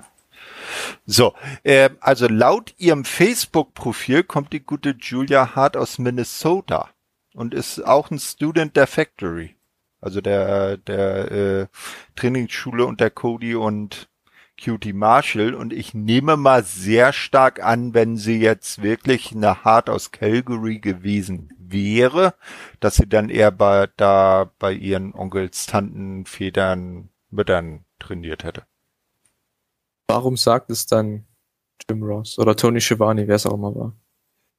Hat mich sehr. Weil, weil sie vielleicht, weil Jim Ross manchmal Sachen durcheinander bringt, weil er ein alter Mann ist? Gibt's den Hard Dungeon eigentlich noch? Nee, der, der, Stu und Helen sind ja jetzt auch schon lange verstorben. Äh, den Dungeon an sich wohl nicht mehr, aber ich glaube, einer der Brüder von Brett, der hat eine Trainingsschule. Ach ja, cool. Ja, Na, aber, aber, sie scheint, äh, so wie wie es ähm, der Günther Zapf und der äh, Mike Ritter vermutet haben, nichts äh, verwandtschaftlich mit den Harz aus Calgary zu tun zu haben. Na dann, wenn das so ist, wenn das so ist, haben wir das auch mal abgehakt, kommen wir jetzt fast zu Blood and Guts. Wir kommen vorher noch zu ein paar Interviews. Zum ersten zu dem von Tony Schiavone mit Kenny Omega vorm Käfig. Und da erklärt uns Tony Schiavone, dass Kenny Omega bei Double or Nothing entweder auf Puck oder Orange Cassidy treffen wird. Omega nimmt es gleich so hin, als wär's Puck. Ähm, bewirbt gleich das Match gegen Puck, ähm, aber wird gleich wieder von Shivani aufgehalten. So ja, oder Orange Cassidy. Der kam dann auch irgendwann dazu, hat nichts gesagt. Omega hält in meinen Augen eine gute Promo gegen Orange Cassidy. Der halt, also für mich hat es sehr erinnert an die, an die Promo äh, von äh, Stephanie McMahon und Daniel Bryan. So von wegen, bist halt, bist in Ordnung für das, was du bist, aber halt kein, kein World Champion in dem Sinne. Das waren so grob die Worte von Kenny. Hat ihn dann auch noch die Sonnenbrille abgenommen und Nakasawa aufgesetzt und hat für mich sehr viel Lead generiert. Und da war mir eigentlich klar, ähm, Orange Cassidy muss nächste Woche gegen Pack gewinnen und muss bei Double or Nothing gegen Kenny antreten. Ich will das sehen. Da habe ich echt Bock drauf. Und das zum ersten Mal vor Fans äh, bei Double or, also vor, vor Fans, vor vollem Haus. So tritt's vielleicht besser. Ähm, da will ich schon Babyface Orange Cassidy gegen Top Heel Kenny sehen. Da habe ich Bock drauf. Alleine auf die Reaktionen. Äh, wie gesagt, Pack ist ja mein erklärter Number One Liebling bei AEW, den hätte ich lieber gegen Kenny gesehen. Insbesondere, weil die ja schon gute bis sehr gute Matches bei AEW abgerissen haben, was ja auch eben Kenny in seiner Promo zur Sprache brachte. Aktiv, äh, und das ist ja für die, die Rolle, die er gerade ausfüllt, äh, auch nicht typisch, äh, dass er explizit äh, gesagt hat, ja, Pack, der hat mich schon besiegt. Ja? Das wird er sonst ein Heel in seiner Position eigentlich nicht zugeben. Wird sowas totschweigen. Ja, aber weißt du, was das war? Das hat im Endeffekt dazu beigetragen, dass man Orange Cassidy hier sowas von overbringt. Weil er hat gesagt, Pack hat ihn schon gepinnt, oder ne, hat ihn schon submitted, hat ihn schon geschlagen. Das heißt, wenn Orange Cassidy Pack jetzt besiegt nächste Woche, ne, ist er schon größere, eine größere Bedrohung irgendwo, ne? Und er hat Orange Cassidy overgebracht. Das, was du jetzt angesprochen hast, Emra, mit dem Vergleich zu Stephanie McMahon. Gut, ich habe die Promo nicht im Kopf damals, aber ich glaube nicht, dass äh, sie auch gesagt hat, ja, dass die Kinder so sein wollen wie er und dass äh, sie sich so anziehen wie er und dass die das ja dieselbe Einstellung haben wie er oder so, dass die sich in ihm sehen. Ähm, ich glaube nicht, dass die das gesagt hat. Man hat Orange Cassidy hier sowas von overgebracht, obwohl man ihn gleichzeitig irgendwo geburied hat, im Sinne von, dass er kein World Title Material ist. Ich finde das aber super, weil man hat ja jetzt aufgebaut, okay, Pack gegen Orange. Pack, der schon Kenny besiegt hat. Orange besiegt ihn, geht dann um den World Title bei Double Nothing vor ausverkaufter Hütte und reißt dann die Hütte mit Kenny. Aber es ist auch was sehr cool dabei ist, ich habe da kein Problem mit. Es ist ein First-Time-Ever-Match. Ja, muss man dazu sagen. Das Match gab es noch nicht bei AEW. Es ist ein frisches Match. Die Crowd wird abgehen. Also ich sehe keine negativen Punkte bei dem Match. Ja, vielleicht ging das Segment hier ein bisschen zu lang, das muss man echt sagen. Also Kenny hat dann auch nicht mehr aufgehört zu erzählen. Ähm, aber ich wahrscheinlich jetzt auch nicht. ähm, aber trotzdem, ähm, ich fand das einfach großartig, weil man hat im Endeffekt Orange Cassidy overgebracht, ohne Ende und gleichzeitig geburied. Und dieses geburied sein oder dieses geburied werden kann er nächste Woche und vielleicht bei Double or Nothing dann eben wieder gerade biegen. Und das ist eigentlich eine coole Babyface-Story. Hm, nee, nee. Für mich ist, also mich reizt das Match nicht. Ich lasse mich vom, vom Inhalt nachher des Matches selber, lasse ich mich äh, gerne äh, überraschen. Ja, allerdings, äh, wie gesagt, äh, die Ansetzung an mich, äh, ah, das reizt mich nicht so wirklich. Ja, gut, von der, vom Match her an sich, mich jetzt an sich auch nicht, aber Crowd ist das Ding. Und die Crowd ist das Wichtigste im Wrestling mit und ich glaube, die wird sowas von abgehen. Ne? Wir haben es vorhin schon angesprochen. Was wäre, wenn, allein der Gedanke, keiner denkt, dass Orange gewinnen, das sollte auch nie gewinnen. Niemals gegen Kenny. Niemals. Aber was wäre, wenn die Nearfalls, die werden so großartig werden, die Crowd wird so dahinterher sein, ähm, allein deswegen. Es ist so eine Art des Match, was man bringen kann als Übergangstitelverteidigung und man hat den obersten Guy, einer der obersten Leute in der Company da drin in dem Match. Von daher habe ich da nichts dagegen. Warum der auf einmal Number One Contender ist, ich habe keine Ahnung. Wenn man Jericho hat, MJF, Cody, obwohl Cody ist darf nicht. Ähm, man hat eigentlich so viele Leute, die da in die Richtung vielleicht noch größer sind, die man da hätte reinpacken können. Aber ähm, trotzdem, na, allein wegen der Crowd-Reaktion beim ausverkauften Haus, finde ich das eigentlich eine sehr, sehr gute Entscheidung. Okay, ja, ähm, Emra, der musste ganz überraschend los, oder bist du noch da? Noch bin ich da. Noch bist Fürs du da. Miro-Segment wäre ich eventuell noch da, aber Na, der dann, Main dann, Event hat, dann hau mal das der Miro-Segment raus. wird leider nichts mehr. Genau, wir haben danach noch ein Interview gesehen nach der Werbepause, meine ich. Ähm, da kam Miro dazu als Gast zum Interview bei Tony Schiavone. Der äh, Bulgare entreißt dem äh, Tony sofort das Mikrofon und hat klar gemacht, dass er äh, das bekommt, wofür er denn bestimmt ist. Nächste Woche hat er sein TNT Championship Match gegen Darby Allen und er verlangt äh, von Allen nur, äh, dass er zum Match auftaucht. Ne? Ähm, wenn eben Darby nicht auftauchen wird oder nicht antreten kann, soll es ein Forfeit geben tatsächlich und Miro wird Champion. Habe ich das richtig verstanden? Ja. Ähm, Ja. Das will Miro aber nicht. Er will, dass Darby auch äh, auftaucht, weil es wird sich nichts am Ergebnis ändern. Ne? Also ob, ob er kommt oder ob er nicht kommt, äh, den Titel wird er so oder so los. Er möchte ihn aber dann noch mal ein bisschen na, niederstrecken. Und die Hm. Promo fand ich zum einen verdammt geil und zum anderen, ich sehe nicht, dass Darby Allen den Titel verteidigt.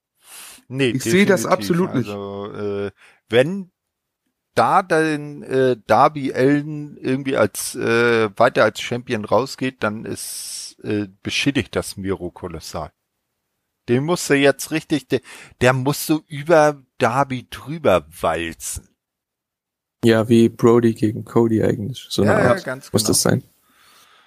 Finde ich auch. Ja, äh, dann gehen wir noch mal kurz die äh, Card durch, die jetzt bis für nächste Woche schon feststeht, weil da hattest du Emra ja vorhin auch schon gesagt, dass die bombastisch sich anhört. Auf Also, jeden Fall. Ne, wir werden ein äh, vermutlich dann In-Ring oder Stage-Interview von Tony äh, Schiavone mit äh, Jade Cargill sehen. Cody äh, wird eine Ankündigung äh, für den Double or Nothing Pay-per-View verkünden. Wahrscheinlich entweder äh, irgendwie ein großer Gast da oder wie er selbst äh, dann im Ring antreten wird. Ja, und als Matches sehen wir nächste Woche eben das äh, Singles-Match, äh, das entscheidet, wer bei Double or Nothing gegen äh, Kenny antritt, Pack gegen Orange Cassidy. Dann das äh, eben erwähnte AEW TNT Championship Match, Darby Allen verteidigt gegen Miro. Dann die AEW World Tag Team Championship, die Bucks gegen SCU. Und eben das IWGP United States Championship Match, John Moxley verteidigt gegen Yuji Nagata. Bombencard. Aber auf Bombencard. jeden Fall. Oh ja. Ähm, bevor ich mich gleich verabschiede, ich habe eine Frage an euch. Interessiert mich brennend, was wird hier der Opener und was wird der Main Event? Ähm, Opener Derby gegen Miro, Main Event äh, Mox gegen Nagata. Ja, typisch auch. Ich sag Opener Pack gegen, gegen OC und Main Event Mox Nagata. Aber fand ich interessant, in anderen Runden war, waren die sich nicht so einig, ne? Also irgendwie, das hat alles Opener-Potenzial und alles auch Main Event-Potenzial. Das ist eine Bombencard einfach. Also unnormal. Ich hab Bock. Aber bei der Konstellation, da kannst du Mox gegen Nagata nicht an eine andere Card-Position als im Main Event bringen. Nee, auf keinen Fall. Auf Na keinen gut, Fall. den Opener könntest du ihn bringen, weil man hat ja dann keine Commercial für 20 Minuten. Ähm, von daher könnte man das bringen und dann im Main Event halt den Squash mit Darby und mit Miro, weil das könnte ich mir auch vorstellen. Also entweder Ja, so. diese Ja. eine, also wie wir es gesagt haben, oder andersrum. Also, aber sonst mit Orange und. Pack glaube ich nicht, weil das Match ist einfach nicht wichtig genug in dem Sinne, weil es geht um keinen Titel. Und äh, was ist das andere? Äh, Tag Team Title Match. Ja gut, das Genau, ja, das, Hat- da, da weiß man eh schon, wer ja, gewinnt. sollte größer sein, ist es aber nicht leider. Nee, äh, aber da, so wie Imra eben gesagt hat, man sieht äh, schon anhand der Matches, äh, dass äh, die Card auch äh, gerne anders aufgebaut sein kann, ne? so wie du eben gesagt hast. Ein anderes Match im Main Event. Ja, Ich, ich, ich sag mal so, grundlegend, ähm, mir ist die Karte ein bisschen voll. Also ich hätte, ganz ehrlich, ich hätte zwei Matches vielleicht rausgenommen und auf eine andere Karte gesteckt. Aber weißt du, das Ding ist, ne, eigentlich, wenn du, wenn du dir die Story mal anschaust, jetzt mal die ganzen Dynamite-Auftritte von SCU, die ja nicht vorhanden waren, weggenommen, ist diese Story, die du da erzählst, eigentlich ein Main-Event würdig für eine Dynamite, wenn nicht sogar ähm, ja ein, ein Midcard Pay-per-View-Match, ne? Und daher, ich finde es halt einfach schade für eines der der größten Indie-Tag-Teams im US-Bereich ähm, ja, der letzten Jahre irgendwie ist so ein vielleicht auch nur ein vorübergehender, aber Abschied finde ich finde ich schade, weil auf dieser Card geht es einfach unter. Das finde ich sehr sehr schade. Aber wie auch immer, ich muss los. Leider Gottes ähm, muss ein bisschen babysitten auf meine Schwester. Ich hoffe, mir verzeiht das jeder. ach, ist kein Problem. Onkeldienst geht vor. Bruderdienst nennt man das. Ach, Bru- ach Wenn so, ach du. Wenn ich da, wenn ich der Onkel von meiner? Schwester wäre, das wäre schlecht. Ach so, das schlecht. Nö, wie, wieso? Hätte ja sein können, dass das die ältere Schwester ist und äh, dass du da auf den Sohn oder die Tochter aufpasst. Dann, Ja, gut, dann, aus dem, aus dem Winkel habe ich es gar nicht gesehen. Da hast du natürlich recht. Da na, hast du dann, natürlich recht. dann wünsche ich euch einen schönen geschwisterlichen Nachmittag. Macht's gut, ne? Vielen lieben Dank. Macht's gut. Ja. Haut Ciao, rein. ciao. Mach's gut. Ciao. Ciao. User disconnected from your channel. So, ja, also, dann äh, gehen wir beide jetzt zusammen in den Main Event. Das Blood and Guts Match, das Wargames Match, das erste bei AEW, The Pinnacle gegen äh, The Inner Circle. Ja, das Ganze, äh, ich gehe mal kurz die Reihenfolge der Einzüge durch. Also das Match begann Dex Harwood für Pinnacle und Sean Guevara, äh, Sean Guevara sag ich schon, ja genau, Sammy Guevara für den Inner Circle. Dann kam Sean Spears als erster für den äh, äh, für Pinnacle rein. Ortiz gele äh, glich dann aus. Als nächstes äh, hatte dann Cash Wheeler äh, seinen Eintritt in den Käfig und äh, Pinnacle war wieder in der Überzahl. Der wurde dann seinerseits wieder ausgeglichen durch äh, Santana. Dann kamen die beiden Hühn, zuerst Wardlow, dann Jake Hager und zum Schluss die beiden großen Chefs der Stables, MJF und Chris Jericho. Und erst in dem Moment, als wirklich alle im Käfig waren, ging das Match auch an sich los. Das ist auch immer das sehr Interessante bei solchen Matches, dass die dieses ganze Vorgeplänkel One on Two, Two on Three, Three on Four, dass das alles immer eigentlich zum eigentlichen Match noch gar nicht dazugehört, sondern dass so eine Vorphase ist, wo man sich versucht schon so weit zu schwächen, dass dann, wenn wirklich alle mit im Käfig sind und das Match dann wirklich richtig losgeht, dass dann äh, Aufgabe oder äh, ähm, dann äh, Vorfil äh, ich sag jetzt mal Aufgabe oder äh, wenn einer nicht mehr von sich aus nicht mehr weitermachen kann, dass das dann zählt. Na, wie, wie, wie findest du diese Regelung so, Julian? Ähm, an sich, ich bin kein Fan, solchen Matches generell, weil, wie du schon gesagt hast, man wartet 25 Minuten ungefähr oder 20 Minuten, bis dann das Match überhaupt losgeht. Das Ding ist aber, wenn man das richtig booken könnte, oder was heißt booken könnte? Nochmal, wenn man das richtig bookt, ist das das einfachste Match, was du je booken kannst für eine Crowd-Reaktion. Wenn die Heels den Vorteil haben, was sie immer haben sollten, egal wie man das aufbaut, die sollten immer den Vorteil haben. Du bringst den Babyface rein, den Heel rein, die machen was für ein paar Minuten, was man hier super gemacht hat. Die haben sich echt gegeben. Also Dex und, und Sammy gingen richtig ab. Und dann kam äh, Spears rein und es gab kurz Heat. Und dann waren es aber nur zwei Minuten, was ich auch gut finde. Und dann kam wieder der Face und die Crowd geht ab. Dann kommt wieder der Heel und es gibt wieder Heat. Weil man hat eine Überzahlsituation. Dann kommt wieder der Face mit Santana und gleicht das Ding aus. Du hast du trotzdem über die 20 Minuten, in der das, in denen das Match eigentlich nicht stattfindet oder zumindest noch nicht offiziell losgeht, äh, geht, hat man trotzdem Action, man hat eine Story, es ist so einfach, man hat Reaktionen, man hat einfach ein cooles Gebrawler. Es ist einfach so, wie man das hier gemacht hat, viel besser, gefällt mir viel besser, als ich das damals vor zwei Jahren bei äh, NXT gesehen habe beispielsweise. Mhm. Gut, die machen es eben anders, ist aber auch okay, weil die Crowd ist damals auch abgegangen oder wenn sie das jetzt vor Ah, der Crowd äh, machen würden, würde sie immer noch abgehen. Ne? Deswegen an den Crowd-Reaktionen liegt es jetzt nicht, dass die hier besser sind oder so. Mhm. Ähm, nur mir gefällt die Art und Weise, wie AEW das gemacht hat, wie es auch das, äh, ja, das ganz alte Wargames war. Ja, ja, das ähm, gefällt so mir die- besser die, mit dem die, Dach oben. Die, die, das klassische Wargames-Match, ne, Ja. wo du schon sagst, mit Dach oben drauf, äh, was ja eigentlich impliziert, dass sich alles im Käfig abspielen soll, was am Ende aber nicht der Fall war. Aber auch, äh, wo du sagst, äh, eben dieses äh, immer die Heels im Vorteil und das Match erst wirklich losgeht, wenn dann alle im, im Käfig sind, also ab dann auch erst die Entscheidung so fallen kann.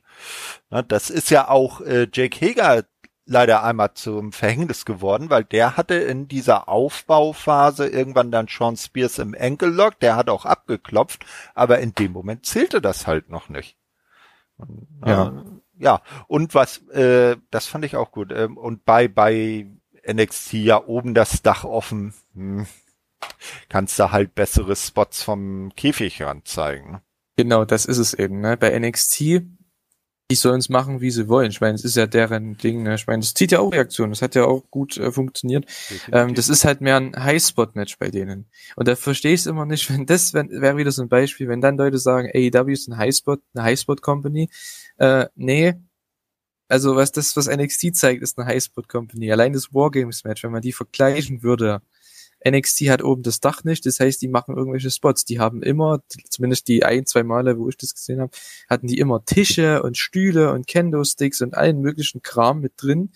Bei AEWs war einfach nur Fäuste und, ne, einfach auf die Fresse geben. Ja, ne? ganz genau. Und das So- ist einfach geil. Das ist geil. Sowas möchte ich sehen. Eben, das ist auch das, so soll eigentlich auch ein äh, Wargames-Match, ich nehme jetzt mal die, die alte Bezeichnung, so soll das auch sein. Ne? Die ultimative Entscheidung, wo keiner entfliehen kann.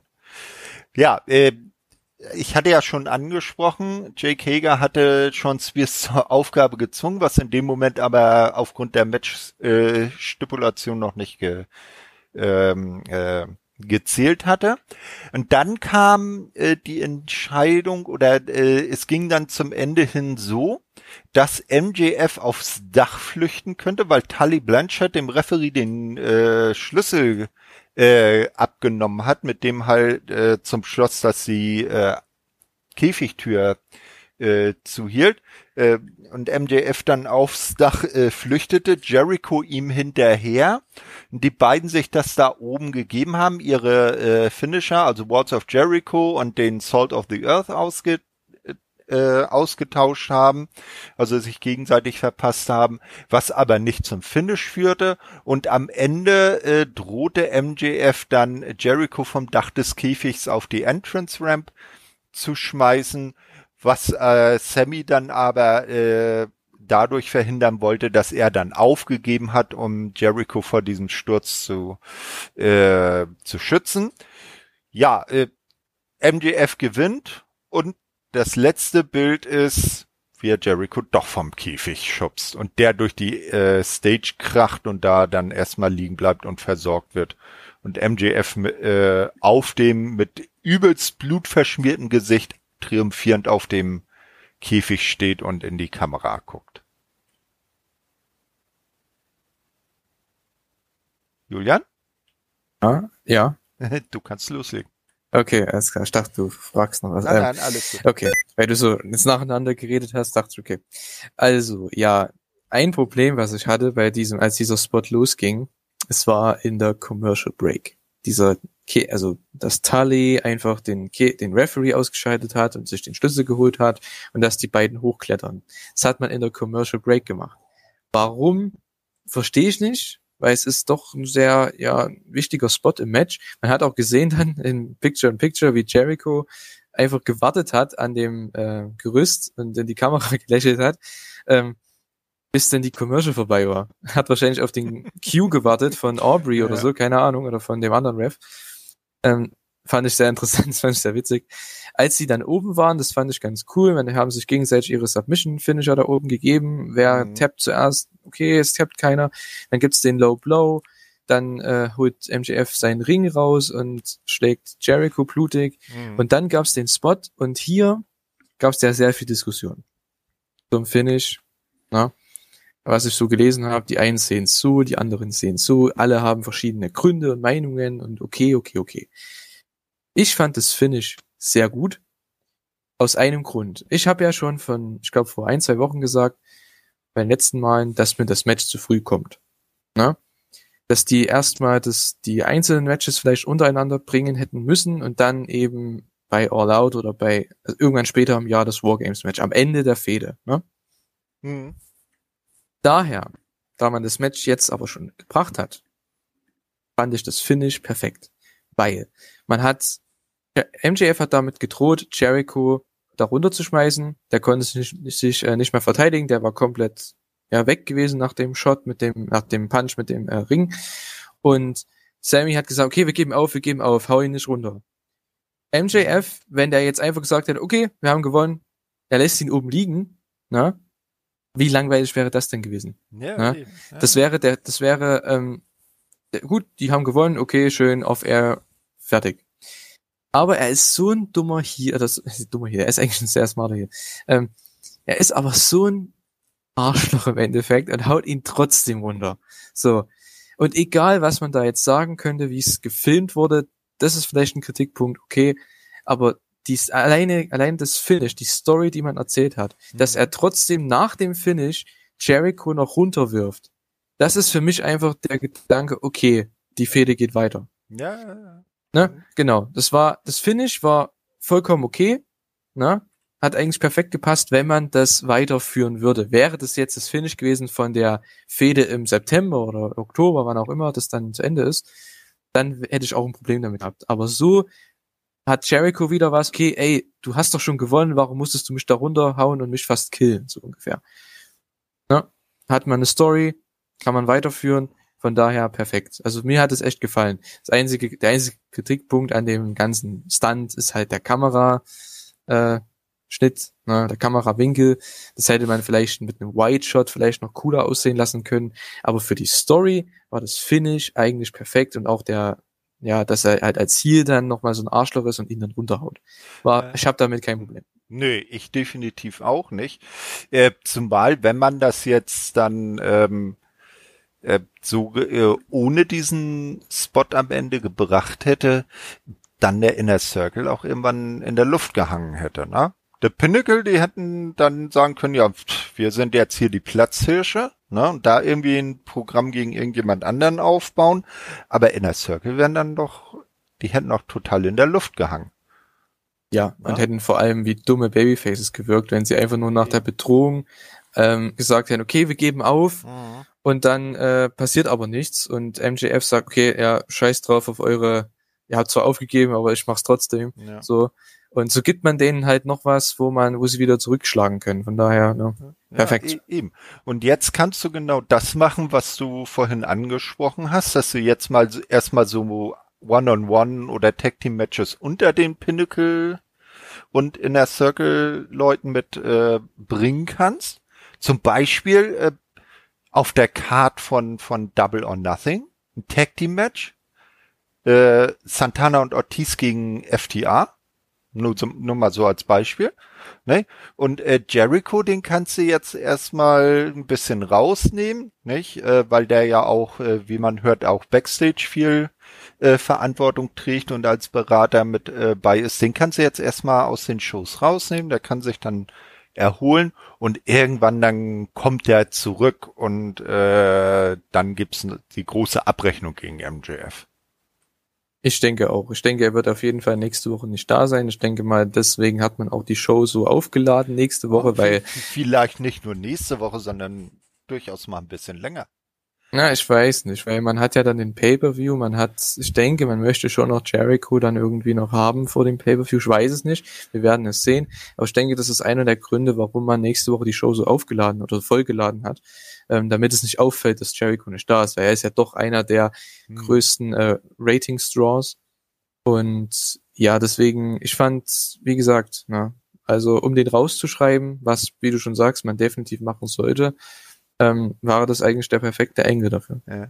Oder dass sie dann über die nächsten Wochen halt äh, ihn wirklich mal bei Double or Nothing weglassen und der Inner Circle das ohne ihn stemmen muss und daran vielleicht auch wächst, was ja vielleicht auch für eine Zeit, äh, wenn Jericho irgendwann mal aufhört, äh, auch wichtig sein könnte und man dann so über die über die Wochen hin äh, wieder so diese Videos äh, bringt wie damals, als er in seinem Jacuzzi gesessen hat und äh, darüber gesprochen hat äh, über den Beltdiebstahl, wenn du dich da noch dran erinnerst.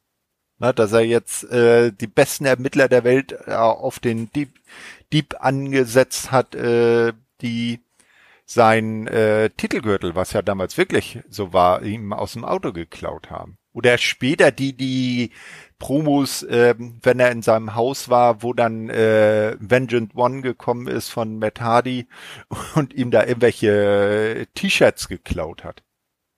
Weißt du? Ich weiß jetzt nicht genau, was du damit verbindest. Also was naja, da was hat das jetzt zu tun mit? So, sie, nein, ich meine jetzt nur, dass sie dann so halt so Videos äh, so, so bringen, zum Beispiel Jericho im, im, im Krankenhaus, na? Wie er sich so langsam erholt, dann irgendwann wieder zu Hause und dass er dann immer so seine Promos hält, sich im Gedächtnis hält und irgendwann taucht er dann plötzlich wieder live in der Show auf und dann gibt's Kasala. Ja gut, ich glaube, dass man das nicht macht mit dem Krankenhaus. Ich glaube, das kauft den Leuten keiner ab. Ähm, weil es zeigt man ja in den letzten Jahren eigentlich nie mehr sowas, solche Engels, dass die halt im Krankenhaus sind und dann sagen, ja, wir werden bald wieder zurückkommen. So das hat man ja ganz, ganz selten gemacht in den letzten Jahren. Ich glaube, das kauft auch keiner mehr jemanden ab, weil mhm. viel zu viele Leute wissen, dass Wrestling ein Work ist und dass der eigentlich vielleicht schon drei Tage später wieder normal laufen könnte, ne, nach dem Spot. Das war ja jetzt kein, es war schon ein kranker Spot. Ich meine, die haben ja das ja. trotzdem da unten mit irgendwelchen Boxen da ähm, ja, darunter, darunter gestellt. Also es war trotzdem jetzt, das hatte schon, man brauchte schon Eier, um darunter fallen zu mhm, wollen. Ne? Ja. Ähm, also so ist es ja nicht, obwohl es, ich meine, viele Leute ja gesagt haben, ein langweiliger Fall war, wo ich mir denke, ey, Leute, wollt ihr einen 50-Jährigen sterben sehen oder was? Langweiliger Na? Fall, die, die sowas behaupten, die sollen sich dann mal selber so runterschmeißen lassen. Dann können sie ja mal sehen, wie langweilig das war.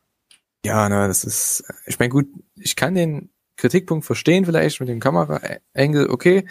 Ähm, aber trotzdem, dass Leute sich da aufregen, dass das lame war oder dass das, äh, come on, nee. Nee, das war, nicht. das war genauso richtig.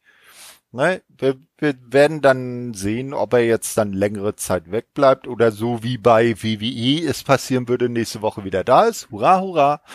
Ne, also äh, ein bisschen sollten sie ihn schon rausnehmen, um da dann auch äh, das glaubhaft rüberzubringen, dass er da jetzt echt von äh, in Mitleidenschaft gezogen wurde.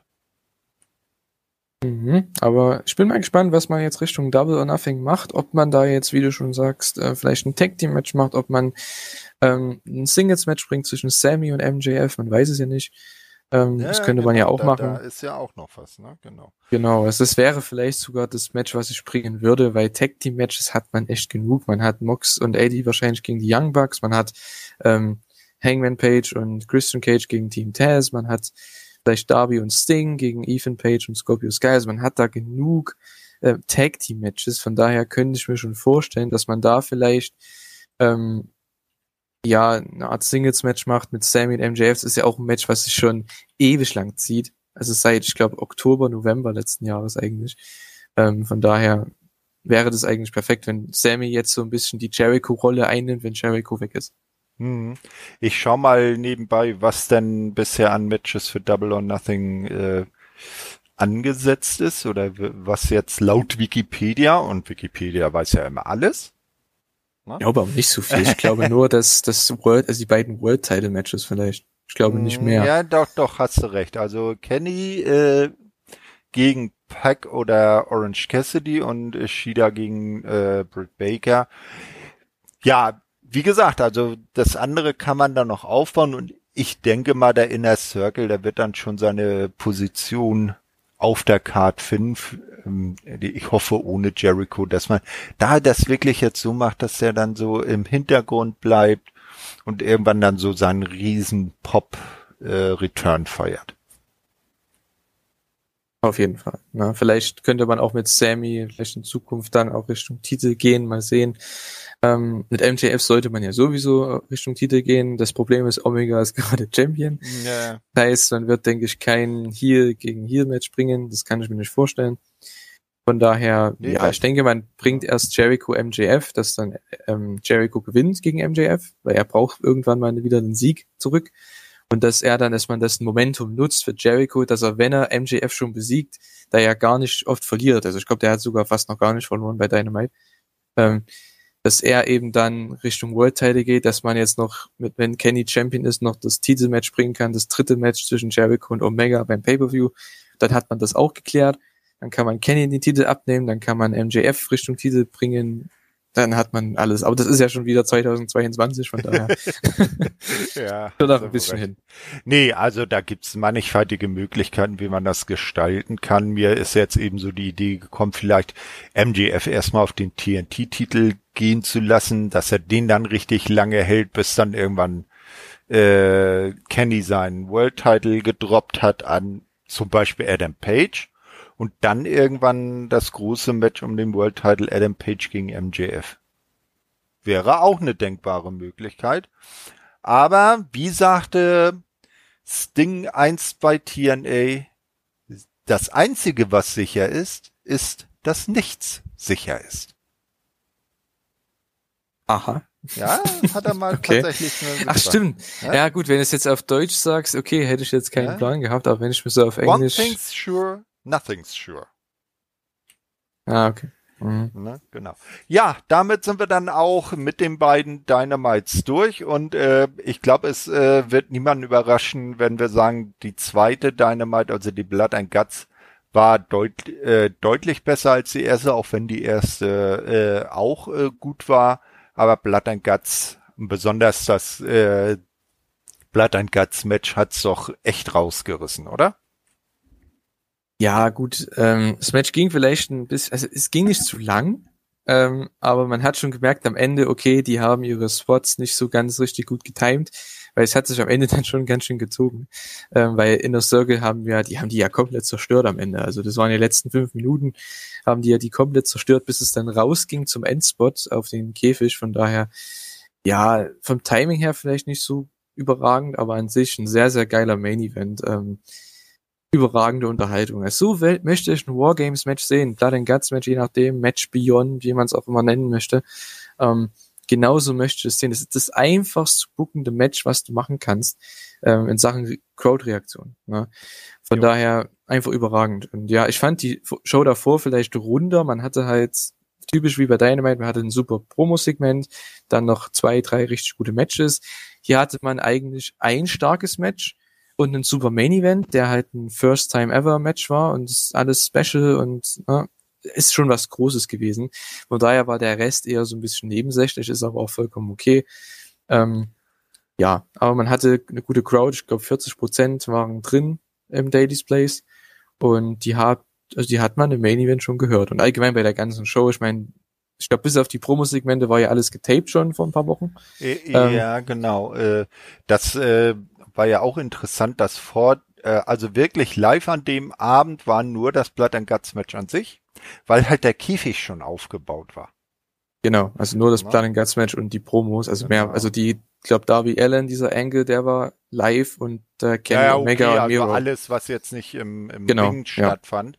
Äh, und da ist ja dann tatsächlich auch Tony Khan vor Beginn der, äh, des Matches oder der Show äh, rausgekommen und hat die äh, anwesenden Fans darüber informiert und hat denen sogar eine äh, Erstattung der Eintrittspreise angeboten, wie man so hört. Na, also stell dir mal vor, sowas wäre bei WWE passiert. Äh, Da wäre doch, äh, das wäre doch Vince nie im Traum eingefallen, da rauszukommen und zu sagen, ja, tut uns leid, aus den und den Gründen können wir euch die erste Hälfte der Show nur äh, per Video anbieten. Also die, die wurde dann auf der auf dem Tron gezeigt äh, und äh, wir bieten euch eine Erstatt teilweise Erstattung der Eintrittspreise an. Ja gut, aber es war ja angekündigt, dass es ähm, eine, also für die Tickets, also für die für die Leute vor Ort wurde es angekündigt als eine One-Match-Show. Ah, okay. Das war ja schon klar damals, vor ein paar Wochen. Das habe ich ja, glaube ich, sogar schon mal erwähnt in der Elite Hour, dass mich das auch gewundert hat, dass man eine One-Match-Show macht, dass es komplett zwei Stunden geht, weil das wurde so Ja. angekündigt bei den äh, bei Ja, den äh. Ticketverkäufen. Ja, Aber dann haben sie ja, ich glaube, bei der nächsten Show dann gesagt, okay, nee, wir machen doch ähm, ja. die Show voll. Mein, dann, dann ist es ja umso fairer, dass halt äh, Tony Khan dann nochmal rauskommt und das anbietet. Ich weiß jetzt nicht, ob da, ob das jemand angenommen hat. Nicht? Äh, ja, aber definitiv äh, eine schöne Show. Und auch, äh, wie du sagst, die Crowd-Reaktionen äh, haben es auch äh, sehr äh, abgerundet. Und da können wir dann ja äh, mal gespannt sein, wenn dann Ende des äh, Monats am 30.05. eben Double or Nothing stattfindet, natürlich auch wieder im Daily's Place und das, äh, wie wir vorhin ja schon gesagt haben, tatsächlich dann der erste AEW-Event seit äh, Pandemiebeginn vor vollen Rängen sein soll. Da soll dann der ganze Daily Place mit, äh, ich glaube, 5500 Plätze hat der äh, ausverkauft sein. Und das äh, würde ich feiern.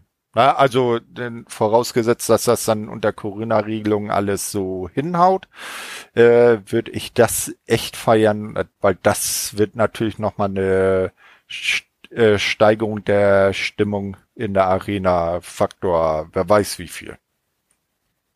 Ja, auf jeden Fall. Ne? Also ich bin gehypt auf nächste Woche schon mal. Ähm, das ist eine super Show und auf Double or Nothing natürlich auch. Man hat zwar erst sehr wenig angekündigt, was ja fällt mir nicht so, ne, weil es sind gerade mal nur noch drei Wochen bis dahin. Ja, Man hat, glaube ich, noch drei Dynamite-Shows bis dahin. Und eine ist sogar verlegt, also da werden sie auch, denke ich, nicht so viele Zuschauer haben, weil die eine am Freitag sein wird. Ähm, ich glaube, es ist sogar in der Woche vor Double or Nothing, also das ist schon nicht so geil, deswegen hoffe ich, dass man die nächsten zwei Wochen am Mittwoch, dass man da wirklich versucht, okay, dann haut man jetzt schon die Angles raus, die, man announced die Matches, damit die Leute auch wissen, was dann abgeht. Ja, aber ich sag mal so, die Go-Home-Shows, die sind ja eigentlich auch nie so die Shows, wo dann noch äh, die Card befüllt wird. Da werden dann einfach nochmal die, die, die, mh, sag ich jetzt mal, die, die Fäden nochmal angeheizt. Aber im Allgemeinen weiß man ja schon im Großen und Ganzen vor der letzten Weekly vorm Pay-Per-View, was beim Pay-Per-View alles passieren soll. Na? Ja, dann waren, sind wir äh, mit den beiden Sendungen dann auch durch.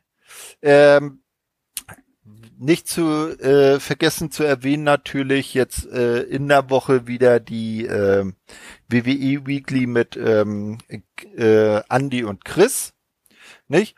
Und was äh, ich vorhin bei Twitter äh, vernommen habe, könnte es eventuell sein, dass demnächst auch unser Shuyaku-Team, also der Chris aus Köln und der Marius, mit einer äh, Japan-Sendung zurückkehren. Die waren ja jetzt ähm, family und beruflich bedingt etwas länger nicht zu hören.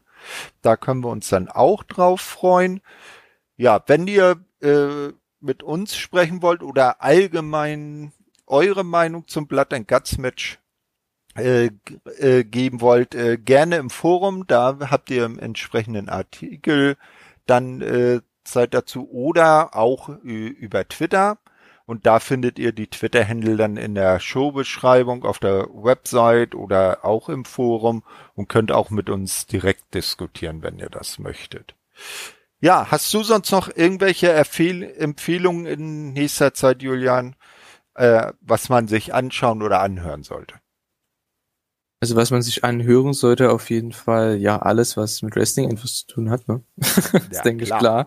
Na, was man sich anschauen sollte, also wenn ihr noch wirklich nochmal gehypt werden wollt auf Nagata und äh, Moxley nächste Woche bei Dynamite, schaut euch New Japan Strong an. Ähm, das war für uns letzte Nacht zum Aufnahmezeitpunkt. Also ich werde es mir heute oder morgen vielleicht auch noch ansehen. Und ähm, ja, wird eine kleine Preview werden und ich freue mich da schon drauf. Ich glaube, ein Ja. Tag Team Match, ne? Äh, Genau. sag mal, mit wem die beiden gegeneinander antreten?